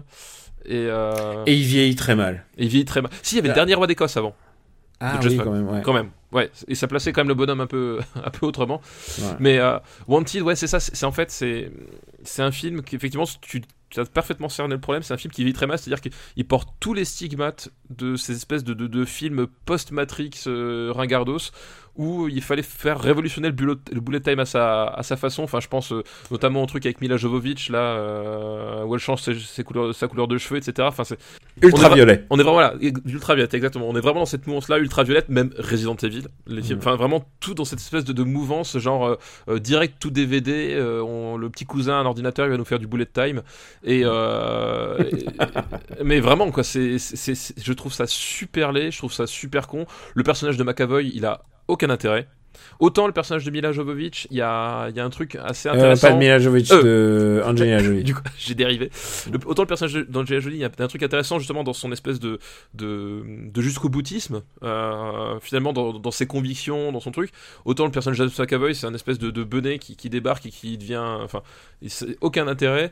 Et, euh, Morgan Freeman est un peu bizarre dans son. Morgan, dans son. Morgan Freeman, il- il- il- il- il- on, on dirait qu'il est en train de passer le, le casting pour euh, euh, No You See Me. Enfin, c'est exactement le même genre Non, de non, rôle. mais il est attends, Morgan. Freeman, il est toujours content d'être là, il touche son chèque et il repart. Je veux dire, il, il aurait pu jouer Lucie, que ça aurait été pareil. Et d'ailleurs, Ouais. il a joué Lucie.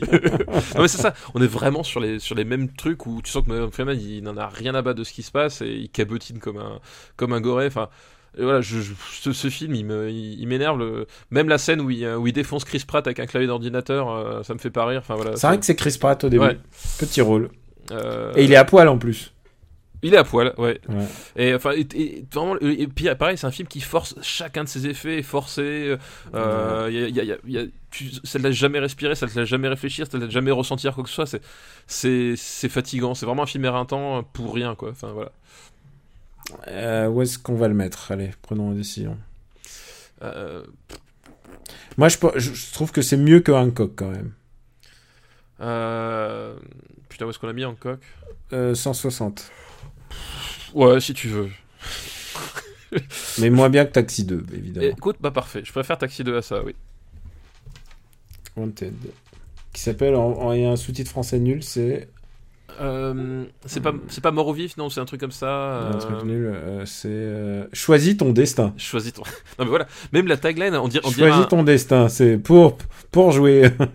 c'est vraiment la tagline d'un Arland, quoi. Enfin, ouais, d'ailleurs, c'est un peu un jeu MB. c'est ça. C'est l'histoire d'un héros. voilà, on en est à ce niveau-là, quoi. Bon, on ne pouvait pas finir cette liste de super-héros parce que on manquait vraiment de super-héros dans cette liste, de vrais super-héros, avec Ghost Rider. Alors, Ghost Rider, je- je- un truc que je ne peux pas me lasser dans Ghost Rider, c'est la, la première transformation de, de- de Nicolas Cage en Ghost Rider à l'écran, où t'as as un travelling circulaire sur Nicolas Cage, et on lui dit Ta peau brûle, Nicolas, et joue. Et genre, les gens, ça dure Oui. 40 secondes, et Oui. tu vois Nicolas Cage, il fait. Et genre. Et le, mec, à un moment donné, il a dit à Nicolas Cage Fais ce que tu veux, ta peau brûle, démerde-toi. Et genre, la scène, elle est à se hurler de rire, quoi. Vraiment, c'est. Et je retiens ça principalement du film. Tu vois, c'est. on- les- Retenir les bons moments, c'est important. C'est ouais, je sais pas s'il y a d'autres bons moments dans ce film. C'est. Bah. J'ai pas vu la version director's cut. Euh, alors moi je sais pas laquelle j'ai vu, moi je l'ai vu en vidéo donc après je sais pas du tout si j'ai vu la version Director's Cut ou pas, ça par contre je me souviens pas. Euh, tu vois j'ai pas plongé euh, à ce point dedans mais bah, c'est Mark Steven Johnson donc c'est le même mec que, que Daredevil et Ah, on- c'est le même gars. putain. ouais et on est exactement sur le, le même type de film à la fois un espèce de produit de supermarché tout dégueu parce que visuellement c'est c'est vraiment atroce. Et à la fois un film chiant comme la mort. Putain c'est c'est bavard. Ça ça n'en finit pas. Il y a il y a aucune scène forte. Enfin les en plus même à l'époque les, euh, les effets spéciaux étaient vraiment tout dégueu. Enfin la, la scène où t'as le, le Ghost Rider sur le sur le sur l'immeuble avec euh, avec Ah, sa quand moto. il roule sur l'immeuble. Ouais. c'est déjà à l'époque c'était dégueulasse. Ça a très mal vieilli. c'était enfin c'est atroce quoi donc voilà après c'est un film vraiment en plus je le trouve même pas fun à regarder parce qu'il est vraiment chiant quoi. C'est qu'à un moment donné il y a des, il y a des moments où où euh, il se passe rien quoi. Il se passe rien. Il faut voir un truc, c'est que c'était le dernier espoir pour euh, pour euh, Nicolas Cage de jouer un super-héros. Il est passionné de il est passionné de BD. bah d'ailleurs d'où son pseudo et puis Il a, surtout- il a failli jouer euh, Superman. et, et- et il voulait absolument euh, faire Ghost Rider c'est à dire que le, le personnage lui tenait à cœur quoi C'était le- dernier qui pouvait en fait. et, et, comment est-ce que ah, tu peux te dire ce personnage me tient à cœur je vais le confier au réalisateur de Daredevil chercher l'erreur quoi Ouais, ils auraient dû ils auraient dû réfléchir à ça quand même. Il y, a un problème. il y a Et pourtant, il y a aussi d'autres des, des rôles assez cool. Je trouvais qu'il y a hum, comment il s'appelle? Il y a Sam Elliott euh, qui Mais, joue. mais c'est pareil. Alors Sam Ouais. Elliott, il, il joue l'ancien Rider, donc euh, sur le. Mais là, en fait, il, il sert deux minutes dans le film. C'est-à-dire qu'à littéralement, Ouais. il arrive. Il, Et Mephisto, qui est joué par euh, Peter Fonda. Oui, mais ah oui, c'est vrai, exact. Oui, d'où le, le clin d'œil, hein, parce que Peter Fonda, c'est évidemment l'acteur, euh, l'acteur principal de, euh, j'allais dire Born to Be Wild, non, euh, Easy Rider. Easy Rider. D'où voilà, d'où l'utilisation de Peter Fonda en méchant dans Ghost Rider. Il y a, il y a quand même une certaine logique derrière tout ça. Mais ouais, le personnage de Sam Elliott, il arrive, ils, ils font un bout de chemin ensemble et après ils se barrent. Et il a servi à rien. Voilà. Et tout, tout le film est comme ça, c'est qu'ils savent pas ce qu'ils font. Et, et c'est pas très intéressant. Non, c'est super chiant. Mais il faut quand même saluer, c'est quand même la période où les films de Nicolas Cage sortaient au cinéma. Euh, ouais, alors euh, est-ce qu'il est sorti après, euh, longtemps avant euh, Witch, euh, le The Last Witch Hunter là Ah bah, je crois, ouais, parce que. il Non, semble- pas le Last Witch Hunter, le comment il s'appelle? Sais, celui où il est. celui où il est un chevalier. Mais si, The Last Wish Hunter. Non, non, c'est pas The Last Witch Hunter. The Last Witch Hunter, c'est le film avec. avec The Rock. Euh, merde, j'ai un trou de mémoire sur son. Attends. euh, Faut dire, faut dire un truc, c'est qu'il est très très tard et je suis en plein décalage horaire. Non, mais je, je vois en plus, je, je vois le. euh, je vois lequel film. Le château de Baphomet, là, ou je sais pas quoi, là.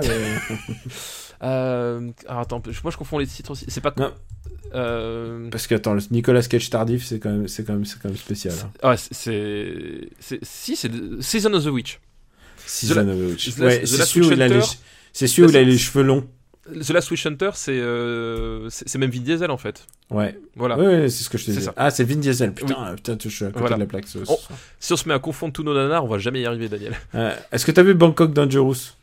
Euh, alors j'ai vu l'original en fait, mais j'ai pas vu la version Ah. avec Nicolas Cage. Ah, Putain, la version avec Nicolas Cage, c'est c'est fabuleux. Mais je, je pense que je vais me le procurer. Non, après, euh, non, je te recommande pas. Enfin, tu vois, il y a. Ah mais non mais je, je- suis un fan de la carrière tardive de Nicolas Cage. et J'ai quelques trous, il faut Et que je les comble. et en plus, il y a un truc qui est génial, c'est ce qu'il faut le dire, c'est que Nicolas Cage, c'est 4 films par an minimum en ce moment. Mais oui, c'est ça. minimum, il a perdu, il a perdu au jeu et du coup, il, Et- il mais en qua- fait. quatre films par an minimum et à chaque Enfin, fois je dis perdu au jeu, je sais pas ce que c'est. et, et à chaque fois c'est un c'est un comment ça s'appelle un un stagiaire qui fait les affiches de ses films. Je sais pas si t'as vu les jaquettes des derniers films de Nicolas Cage, mais euh, c'est des Photoshop disaster dans leur grande largeur. Quoi. C'est, c'est Putain, mais j'ai même pas eu le temps de voir, tu sais, son dernier là de Von Peebles. Le, celui euh, USS Indianapolis? Tu l'as vu? Mais bien sûr que je l'ai vu. Et alors?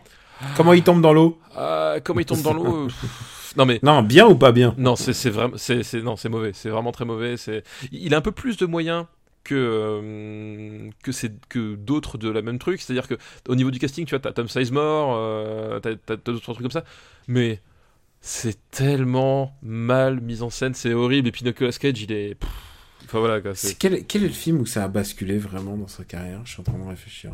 Bah. Moi, je pense que l'apprenti sorcier. Ah, tu as vu l'apprenti sorcier ou pas? L'apprenti sorcier. Non, je crois pas que ça. me- Alors, l'apprenti sorcier, c'est celui où il joue avec Jay Baruchel. Enfin, je n'arrive jamais à prononcer son nom. Baruchel. Jay Baruchel. Ah, Et c'est celui où on découvre en fait que Merlin, c'est pas, c'est pas un nom, c'est un titre. On- Ah oui, il y a des super- chose, ouais. il y a des Merliners. Ouais, exact. Et, et des Merliners et, et du coup euh, Nicolas Cage est un Merliner et il lui a- il apprend à Jay Baruchel euh, à utiliser sa magie et c'est celui il- c'est le film où il a les meilleurs chapeaux de toute sa carrière. Mais je pense que tu me demandes le mot s'abusquer, mais je me demande si c'est pas euh, The Wicker Man, Ghost Riders dans, dans, ce- dans Wickerman, ouais, Ouais. ouais, je pense que c'est Wickerman. Wickerman en plus c'est c'est mi- pile au milieu des années 2000 quoi. cette- Ouais, c'est ça. Donc je pense que c'est vraiment Putain, il, Wicker Man. sortait, il sortait de Lord of War, putain. Mais oui. Non mais c'est ça qui est... Non mais il sortait de Lord of War. Euh, il avait fait... Adaptation. et il, il avait fait adaptation. Il avait, il avait fait les associés euh, de qui, qui est un de mes Ridley Scott tardifs préférés vraiment. Enfin, genre il y avait, il y avait un truc quoi. Et euh, mais je pense que The Wicker Man, c'est le moment où il a, où il a tout pété. Il, il avait tourné avec Scorsese, enfin tu vois, De Palma, quelques, dix ans avant, enfin genre, dix ans après Snake Eyes, il arrive, il fait Ghost Rider quoi. Qu'est-ce qui a pu mal tourner? Il a vendu ses comics depuis. Oui. Il a bah, vendu son Action Comics euh, Superman numéro 1. Et tu vois, et, Pas Action Comics numéro 1. Et tu vois, euh, c'est pas comme pas comme les, les ailes de l'enfer où ça reste ça reste fun et machin. Là, c'est Ghost Rider, c'est juste chiant. T'as vu son, vu son Joel Schumacher? Lui encore un autre, un autre mec qui est tricard à Hollywood. Euh, t'as vu? Et euh, il s'appelle euh, Effraction? Effraction. Oui, je l'ai vu, ouais. Oh là là là là là. Ouais. Qu'est-ce qui mais- s'est passé? Je sais pas. Bref. Bref, bref, du coup, ouais. euh, Il faut, faut noter Ghost Rider. Ouais, Ghost Rider, c'est. C'est. Est-ce que c'est mieux que Dar- mieux que Daredevil Putain, c'est. Je, pense que je préfère Ghost Rider à Daredevil. Bah, Non, regarde, il y a Wickerman en 165e. Est-ce Ah bah, que c'est mieux, ou moins bien? C'est mieux que Wickerman et même je le mettrais au-dessus de Shaitan. Mais c'est moins bien que les chansons d'amour? Euh, juste pour faire chier Christophe plutôt- Honoré, je, me- je le mettrais au-dessus des chansons d'amour. D'accord. Il y a Babylon ID hein, au-dessus. Non, non, mais non, quand même Babylon ID, non, je, je, je trouve beaucoup plus de qualité à Babylon ID que Ghost Rider. Ghost Rider. Eh ben, on est bon. Oh là là. Eh ben, on va remercier euh, la liste de Cédric. Merci. Cédric. Et je crois qu'on est bon pour aujourd'hui. Bah non, t'es fou toi. Les, Oh là gens- là, les gens demandent, allez, allez. Non, les gens demandent, mais euh, c'est pas les gens qui, qui demandent. Alors, tu sais qu'on va faire une mini liste dont je sais qu'on va pas parler beaucoup. Parfait. Alors, c'est une liste qui nous est envoyée par Maxime Faure. Merci Maxime pour ta liste. Et c'est une liste qui s'appelle Admission, Compression, Explosion, Échappement. Oh, ça sent la bagnole. Et il y a un film que j'ai pas vu dans le lot. Et alors, tu vas me dire, est-ce que ça vaut le coup que je regarde Driven de Rémi Harling Alors, euh, est-ce que ça vaut le coup de regarder Driven? Euh, Driven a sa chronique sur Nanarland. Ah, ok, d'accord. Banco, je, je, je regarde pour la prochaine fois. Voilà. Deuxième film de la liste, c'est un film dont on a parlé, c'est un film, un, un classique, c'est Speed Racer. Ouais, ok. Et on est d'accord, c'est un, c'est un grand classique du cinéma. non, non, non, je suis désolé, je, je maintiens. Ah, mais je, dirais, je te laisse parler, Daniel. Et le troisième film, et j'ai vérifié pour ceux qui voudraient se lancer dans l'aventure, est disponible sur Netflix. Et ça, c'était ma grande surprise que ce film, genre de tous les films, parce que d'habitude, euh, c'est jamais disponible, mais là, je regarde et je fais, ah bordel de merde. Michel Vaillant. Ah, alors, oui, Dis-moi que tu l'as vu. je l'ai vu, Michel Vaillant. Ah Bon alors, j'ai- j'aime autant vous dire que Michel Vaillant, euh, comment, vous, comment vous le mettre, euh, comment vous le mettre bien? C'est le blueberry de la course automobile. C'est ça. C'est la meilleure définition que tu pouvais donner. il se passe absolument rien. Rien, ouais. C'est le seul truc qui se passe euh, dans Michel Vaillant, c'est euh, c'est sa bande originale euh, qui est signée par Archive. Et euh, chaque euh, euh, occasion de parler d'Archive pour moi est une bonne occasion. Sachez que Archive c'est quand même le groupe que j'ai le plus de vues en live de toute ma vie. Par- Ah ouais euh, ouais, et, et même pas exprès en fait. C'est que genre à chaque fois, euh, je vais à un concert, oh ils sont en première partie. Je vais à un festival, oh ils sont là. genre- et je crois que j'ai dû les voir six fois en live en tout. Et, euh, mais c'est un groupe que, que, que j'adore, donc euh, je, vous recommande d'écouter intensivement Archive. Euh, voilà, c'est pour moi c'était genre Archive, qu'est-ce que t'es venu foutre là quoi? Et donc, c'est une production EuropaCorp d'après euh, Oui. un scénario de, De Luc Luc Besson. Besson. Voilà. Euh, voilà, voilà, voilà. Je pense qu'on a bien posé les, les bases du débat là. par mon Luc, par là, mon Luc. Luc, Luc, Luc. Le, le scénario n'est même pas le problème. Le problème, c'est comment on le raconte. Et en fait, ça se passe en partie, euh, en grande partie pendant les 24 heures du Mans. Et, et du coup, en fait, c'est très très chiant en fait. Ouais, c'est super chiant. Mais c'est c'est c'est là où c'est- c'est là où c'est assez réaliste en c'est fait. bizarre. ouais. C'est là c'est assez réaliste parce que regardez 24 heures du Mans c'est chiant à la base hein, c'est à dire que ça, les 24 heures du Mans on- je vous explique c'est les mecs qui tournent pendant 24 heures sur un même circuit au bout de 5 tours il y en a un qui est devant et qui reste devant tout le reste de la course et on attend que ça se passe donc globalement c'est assez réaliste que Michel Vaillant soit super chiant tu vois Et il y a un autre truc qui me, moi, me, j'ai jamais été un gros lecteur de, de Michel Vaillant. Et il y a un truc qui m'ennuie, c'est le côté irréaliste de cette écurie, euh, euh, enfin, de- cette écurie historique, enfin, avec la famille Vaillant. Enfin, je- genre, déjà, déjà, j'ai un, j'ai un souci, en fait, avec les BD franco-belges dont les noms sont pas réalistes. Genre, euh, genre, euh, comment dirais-je, euh, Jean-Luc Courage, tu vois, ou genre, tu vois ce que j'ai, Stéphane Leclerc, tu vois. ouais, c'est- Speed Racer par exemple aussi Ouais, mais Speed, Speed. Ah. Euh, non, mais c'est- tout de suite une autre ah classe. cassé cassé hop, C'est hop. tout de suite une autre classe. Là, donc, euh, on est dans un film et il faut bien remettre euh, EuropaCorp euh, dans, le- dans l'esprit de l'époque. On est en 2003. C'est, on est dans une société qui sort de Taxi et de, tu vois, du succès de Taxi et qui essaye de donner une, de refaire la même chose avec les bagnoles, mais de refaire ça d'une manière euh, différente. C'est-à-dire, ils, ils cherchent une autre alternative. Et, et ça, c'est l'alternative, on va dire, intello de EuropaCorp quand ils font des voitures. Oui non mais c'est ça c'est Du coup, ça devient un peu chiant, en fait. En fait, c'est ça, c'est que euh, ils se disent bon, euh, effectivement, taxi ça a cartonné parce qu'il y a des bagnoles, mais euh, euh, ça peut être un peu clivant avec euh, l'ambiance marseillaise et, euh, et rap, etc. Donc on va faire un truc plus pour le pour le français de l'intérieur en fait. Enfin, c'est c'est littéralement le pitch quoi. On va on va partir sur un sur effectivement une, une BD qui est installée depuis euh, genre ça fait quoi? Ça fait 50 ans, 60 ans maintenant, Michel Vaillant, un truc comme ça. Ouais. Une, une institution, euh, voilà, on va, poser- on va partir sur sur des choses, voilà, le- les 24 heures du Mans, sur des choses bien plus, euh, bien plus consensuelles et faire un, un film du coup euh, qui s'adapte à ce public-là et c'est filmé comme un épisode de Derrick et euh, et c'est vraiment En plus, il y a Diane Kruger, donc pour faire la transition avec le. le- avec l'Allemagne, voilà. Voilà.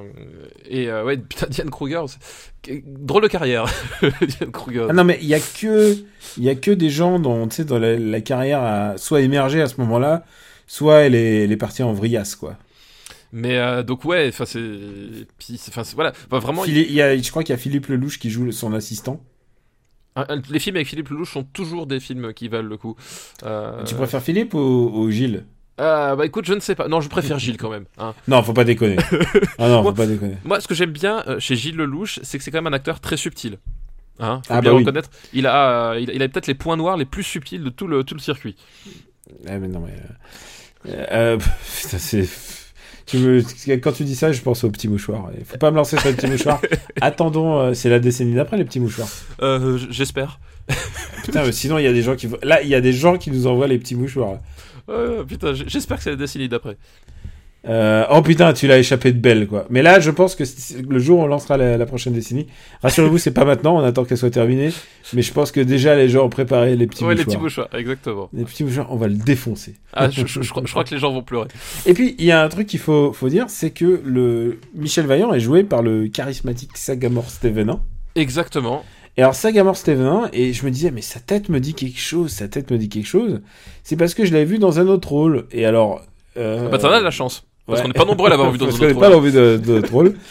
Et mec, je l'ai vu dans Romance X de Catherine Ah, Breillat. de Catherine Breillat, exact. Et c'est donc j'ai vu son pénis. Il se fait sucer au début du, du, film. Exact, oui, oui. Il est en train de se. euh, en fait, le truc, c'est qu'il il incarne donc le, le mec de, de l'héroïne, de, qui est joué par euh, Caroline Dusset, Et le, le qui mec, en n'arrive fait, pas à bander. Voilà. Et donc, du coup, j'ai, j'ai- du coup, on voit, on voit sa bite. Et, c'est un des rares euh, cas de, dans le cinéma mainstream de fellation non, euh, enfin, de d'actes sexuels non stimulés. Oui, c'est vrai, exact, c'est lui. Parce que et alors, euh, euh, Roman Six avait beaucoup fait parler de lui parce qu'à l'époque il y avait Rocco Siffredi et tout et qu'il y avait du, du cul non simulé. Et, et l- les gens, il y a des gens qui sont qui ont dû aller voir le film en se disant ouais ouais on va passer une bonne soirée genre mais non non c'est pas du tout un boulard c'est un film très très profondément triste mais voilà c'est vrai qu'on a personne nous a donné euh, demandé Ro- euh, Roman Six on en parlera peut-être papa euh, tu, tu l'as vu Roman Six? Oui, je l'ai vu, mais il me semble que. euh, mon souvenir, c'est les années 90, non, Roman 6 oui oui c'est la fin Ah oui, des années D'accord, 90 oui, c'est ça, ouais. Donc, oui, mais si, je l'ai vu. quand on y reviendra, je suis sûr qu'un petit malicieux va, nous, va va vouloir, glisser. va vouloir parler de, de ce grand moment de cinéma. Et on a quand même beaucoup dérivé. Oui, oui, on a parlé. Michel. Et comme quoi, on a- Michel Vaillant, on est passé à la fellation. Voilà, on, on voulait parler de tout sauf Michel Vaillant, globalement, c'est un peu l'idée. Euh, parlons de, de- du père de Sagamore Stevenin, donc Jean-François Ah, bah c'est. Jean-François. Ste- euh, non, euh... ah putain, mais non, mais non, faut parler de son père dans le film. Son père dans le film, il est joué par, euh, Jean, de- par euh, Cassel. Oui, alors pas Vincent Cassel, attention. hein, les, les- Non, les non, plus jeunes Jean-Pierre, d'entre nous. Jean-Pierre. Jean-Pierre Cassel, effectivement. Jean-Pierre Cassel qui aurait fait un excellent Michel Sardou quand il était jeune. Qu'est-ce que c'est que c'est Comment, comment Mais Comment je- que- j'ai j'ai toujours trouvé que Jean-Pierre Cassel jeune euh, Ouais. avait le physique euh, pour faire Michel Sardou. Voilà. Ah, bah écoute, non, bah écoute, je. Voilà, c'est une connexion que j'ai dans mon cerveau qui s'est toujours faite. euh, Je je dois être Ouais, le seul. Tout d'un coup, là, tu me parles de la famille Cassel et du coup, je, je, vois Vincent, je vois, je vois. Je vois. Tu, tu, connais- tu connais toute la famille. Putain, quelle famille d'artistes quand même. hein. Ah bah il y a, y, a y a du beau monde, ouais. Bah, il y a, y a Rockin' Squat. Tu connais Rockin' Squat de, du groupe Assassin? Oui, tout à fait, oui. oui. Et puis, euh, il y, a, y a la sœur qui est devenue, qui était actrice et qui est devenue chanteuse, non? Euh, Euh, Cécile. Oui, Cécile, Cécile Cassel, tout à fait, exact. Voilà. Ouais. Ah, grande. euh, Bah, elle est Stevenin aussi, tu vois, c'est deux, deux, Bah, deux familles de- d'artistes quand même. Deux dynasties, bah finalement, quelque part, c'est raccord avec Michel Vaillant aussi, à Ouais. côté. euh.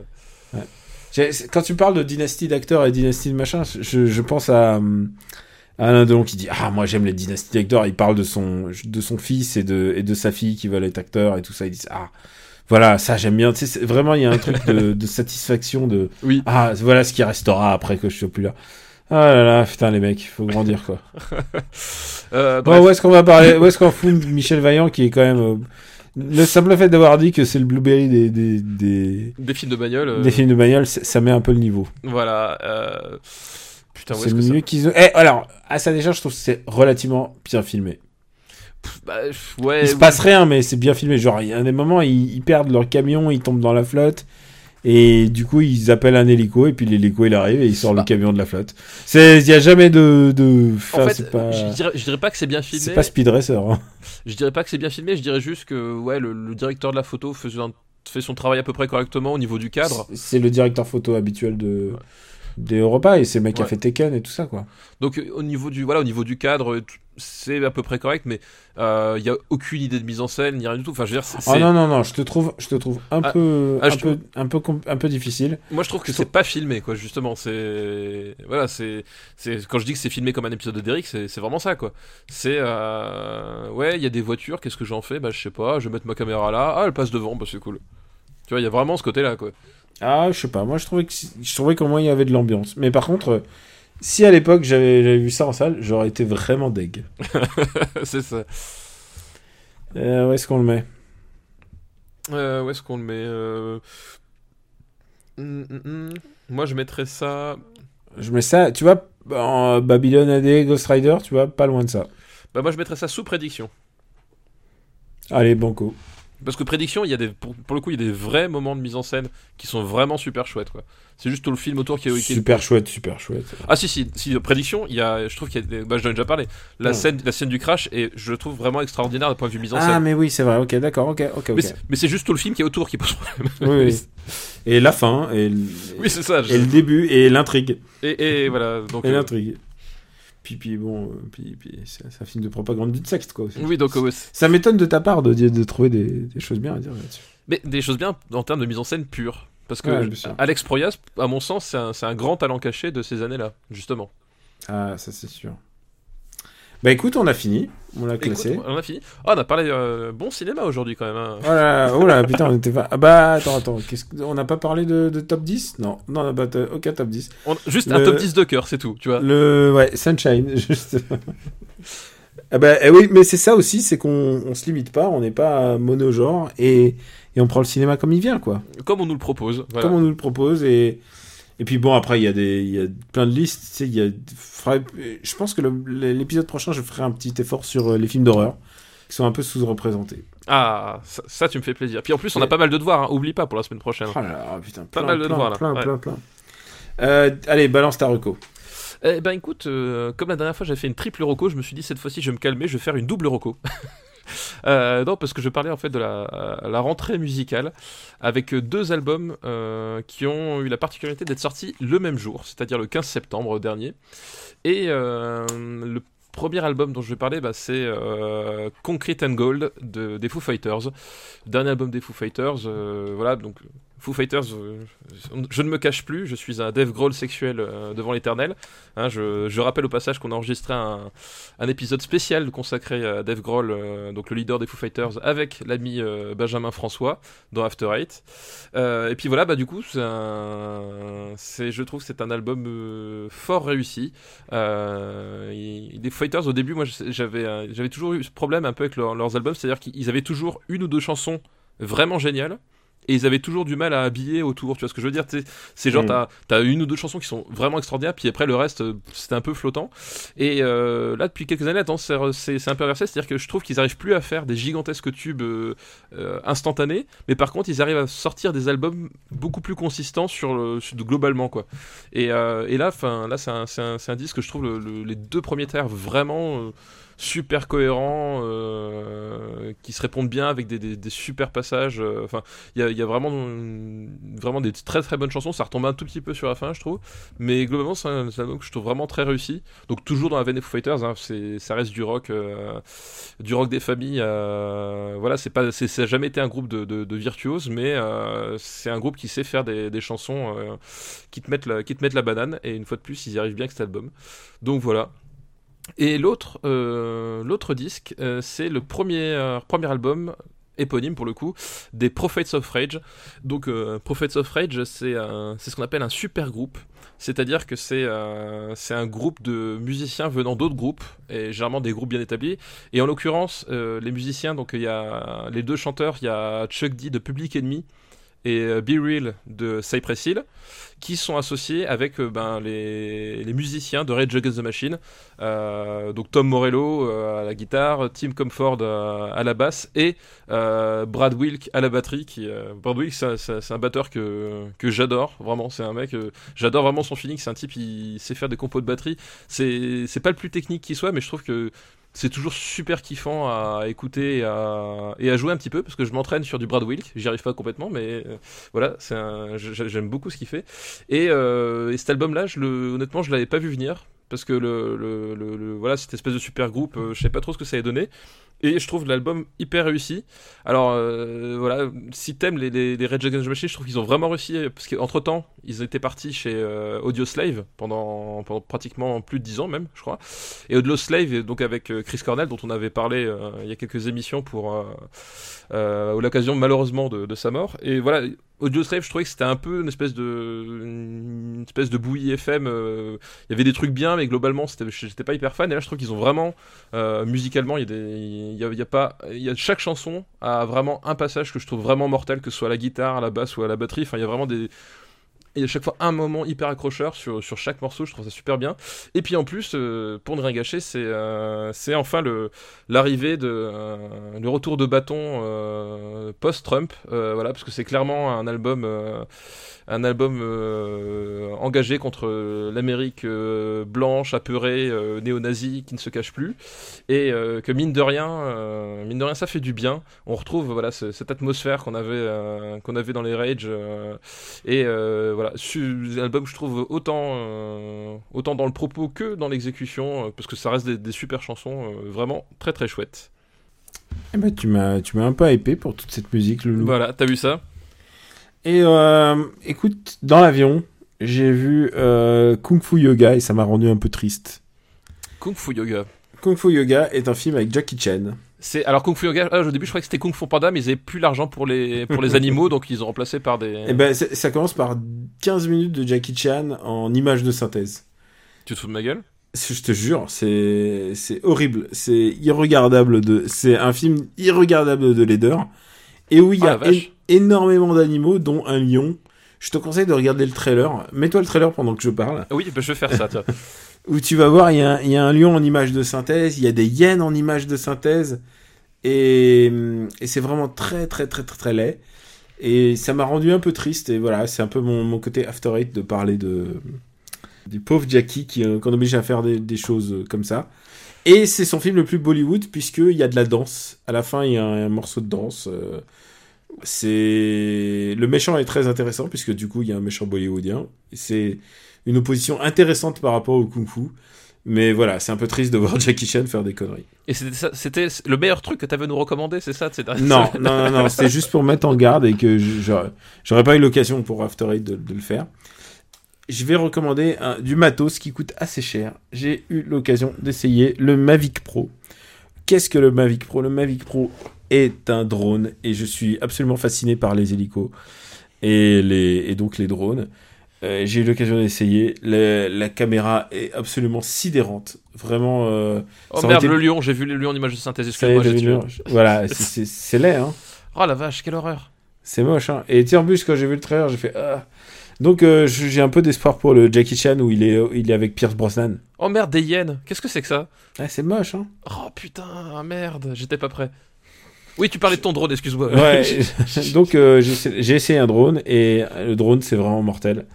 Et je me demande pourquoi j'en ai pas eu un. euh, bah, et j'ai une bonne réponse, c'est que ça coûte une blinde. Ça coûte vraiment très très très cher. Tu sais que c'est réglementé en plus maintenant, hein. tu peux pas le faire voler n'importe comment. hein. Bah, chez toi, j'imagine qu'il n'y a pas de souci, mais. Mais à- en ville, t'as pas le droit. Quand- Comment ça chez moi? Tu es en train de dire que chez moi j'ai pas des câbles électriques qui passent au-dessus de ma maison, c'est ça? Ah oui, Bah, c'est ça, ouais. Oui. T'as rien qui passe au-dessus de chez toi. C'est ça, exactement. Donc voilà, voilà. je- si vous avez l'occasion de, de- de- d'essayer un drone, c'est vraiment, c'est vraiment passionnant. Euh, en plus, la portée de ces bidules, euh, je comprends que ce soit interdit en ville. C'est que c'est, enfin, c'est, c'est un- une arme de défense stratégique. Enfin, c'est vraiment, c'est, c'est, mais, mais, je suis absolument fasciné. Et, et, et sois pas choqué. Hein, c'est pas comme si j'avais recommandé une arme non plus. Mais presque. Voilà, c'est ma, c'est ma reco, euh, tran- tranquillou bilou, je voulais pas faire un de film. Tiens, si je vais recommander un film, alors j'ai- je, je sors de l'un dans l'autre. Et l'un dans l'autre, une comédie française, Sur Gender Swap, enfin non, euh, Body Gender Swap. Swap, ouais, Body Swap. Ah oui, c'est ça. Euh, ça s'annonçait très très très très mal, parce que les bandes annonces, en plus, elles te montrent tout ce qu'il y a de plus euh, sexiste et nul en général. Et, et en fait, j'ai assez ri, parce qu'en fait, il y a un mec qui s'appelle De Groot, Stéphane de Groot. Ouais, je, oui, bien sûr, je connais un bien. prénom nul, mais, mais un, un- non, pas mal. Et il, est- il est vraiment très drôle, ce mec. Il sait bien jouer, en fait. Il est bon acteur. C'est une découverte pour moi. Je l'avais vu, la dernière fois que je l'ai vu, c'était dans un film de Claude Lelouch. Euh, donc on s'est, on, s'est- on- s'est rencontrés dans de, dans de mauvaises circonstances. Mais, mais du coup, ouais, non, l'un dans l'autre m'a fait, m'a fait sourire, euh, m'a fait passer un bon moment. Et je sais pas si demain j'aurai honte de cette reco, parce que je suis encore un peu à Est-ce chaud. voilà, est-ce qu'elle va pas être coupée au montage? On ne sait pas encore. On ne sait pas encore, on verra bien. bon, je crois qu'on est bon maintenant. Dis-moi, Loulou, euh, où peut-on te retrouver? Eh ben, euh, écoute, euh, bah, évidemment sur Super Ciné Battle, euh, dans, dans Parle à mon Luc. Parle à mon Luc est donc notre nouveau podcast dédié à la filmographie pour l'instant de, de Luc Besson. On a fait le premier numéro, puis on espère faire le prochain bientôt. Euh, N'est-ce pas? Voilà, n'est-ce pas? T'as vu que j'ai commencé à prendre de la documentation Oui, j'ai vu, j'ai vu, j'ai vu. Et, tu sais quoi, quand tu vois le bouquin, quand tu vois coup sur coup le bouquin d'Angela et de Arthur, Arthur et Minimoys, Boys, ouais. et je peux te dire que quand ma meuf l'a vu euh, sur la table, elle, elle a regardé ça comme si c'était une croix gammée, quoi. Elle était, elle était scandalisée. Ouais, mais il y a Euh, de quoi. Qu'est-ce que c'est que cette merde? J'ai peur, mais moi, ce qui, ce qui me ce qui me fait peur, c'est que je vais devoir revoir ce film quelque part. Et euh, mais bref, on, on- c'est le jeu, on a accepté les, les règles, voilà, il faut, s'y plier. Ouais, ouais, c'est du Alex, c'est de l'ex. Euh, Exactement. euh, et donc euh, peut-être After Eight euh, dans un prochain épisode. Euh, Game Cult, ou d'ailleurs entre temps, entre le, dernier enregistrement et maintenant, j'ai j'ai écrit le texte pour euh, XCOM 2 euh, War of the Chosen. Euh, ça s'est décidé au dernier moment, mais du coup voilà, j'ai si vous voulez un développement un peu plus long sur tout ce que euh, contient ce jeu dont j'ai fait la recommandation dernier épisode, bah voilà, j'ai écrit un test complet. Et puis, euh, et puis voilà, c'est pas mal, là, je pense que j'ai à peu près tout dit. Sur Sens Critique aussi, euh, Plugin Papa, et puis, et puis voilà. Et moi, Camille Robotics sur Twitter. Euh, vous pouvez me retrouver évidemment sur After Eight, Super Ciné Battle. Et on en parlait un petit peu durant cet épisode de MDR aussi, donc que je présente avec ma bande de chroniqueurs euh, acerbes, puisque on- souvent on, on casse les films euh, qu'on voit. Et t'as remarqué, j'ai pas fait de blague sur Acerbe. J'ai bien vu, j'ai bien vu, je t'en Et- remercie. Et voilà, et t'as vu, je le fais pour toi. hein. Je me suis te retenu pour toi. Je Voilà. remercie. Mais sinon, tu sais là quoi Là, je fais le montage et j'augmente la musique pour pas qu'on entende tes vannes. on vous remercie de votre fidélité. Euh, on est disponible sur le site supercinébattle.fr où vous pouvez retrouver la master list. Et promis, je vais mettre les- les ép- l'épisode précédent et celui-là euh, sur YouTube. C'est juste que euh, pour des raisons logistiques, on n'a pas pu le faire comme d'habitude. Mais ça va pas tarder, rassurez-vous. Et, et en attendant, vous pouvez nous retrouver aussi sur iTunes. On sait qu'on a un bug sur iTunes, iTunes PC. Ouais. Et on est désolé, mais on est bien à jour. Et c'est juste qu'il y a un bug chez eux. On, on- on les a notifiés. On est vraiment désolé. parce Ouais, elle les a notifiés, puis euh, on est en train de chercher une solution, Ouais. mais euh, bon, on- pour, pour la faire courte, globalement, il y, a un- il y a- il y a un souci avec la version PC d'iTunes Mm. et qui, euh, qui est assez relou à, à contourner, sans Voilà. tout péter, voilà, en gros. Donc du coup, euh, par contre les autres ça va et surtout vous pouvez nous retrouver avec tous les autres euh, applis de, de podcast, il n'y a aucun problème là-dessus. Euh, et puis bah voilà, bah, sinon sur YouTube, euh, on vous remercie quand même de laisser des petites étoiles sur iTunes puisque c'est là où se passe le game et même si vous êtes sur PC, PC iTunes, laissez-nous quand même des étoiles. Oui, parce que vous pouvez, oui, là, vous pouvez accéder au, au store et mettre des étoiles. Hein. Et puis Voilà. de toute façon, vous savez que l'épisode est génial vu que c'est nous qui le faisons et que c'est la vérité absolue. Donc de toute manière, euh, on ne peut pas mettre moins que la note parfaite à la vérité absolue. bah quoi bah, euh, je, Oui, tu as raison. je ne fais qu'éditer de- de- des principes simples et fondateurs de- de ce podcast. On vous remercie beaucoup et on vous embrasse très fort. Ciao à tous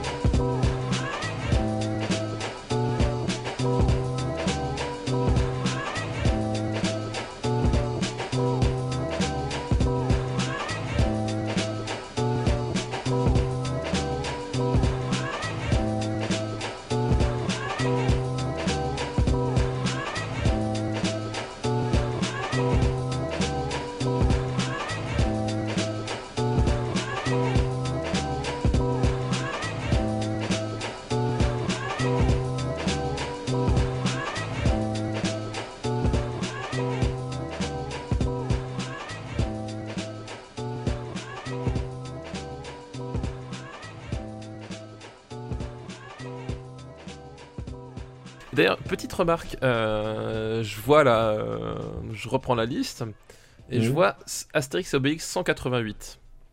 Ouais. Euh, Est-ce que ça veut pas dire qu'on s'approche doucement de la fin des années 2000 Euh, je pense qu'en en deux épisodes, ouais. Deux épisodes? Ouais. Donc tu penses faire moins de 12 films la prochaine fois, donc moins de 4 listes. Bah, le Parce que truc, 4 c'est x 3 que- ça fait 12. Alors, Ah. combien, combien on a fait de films là?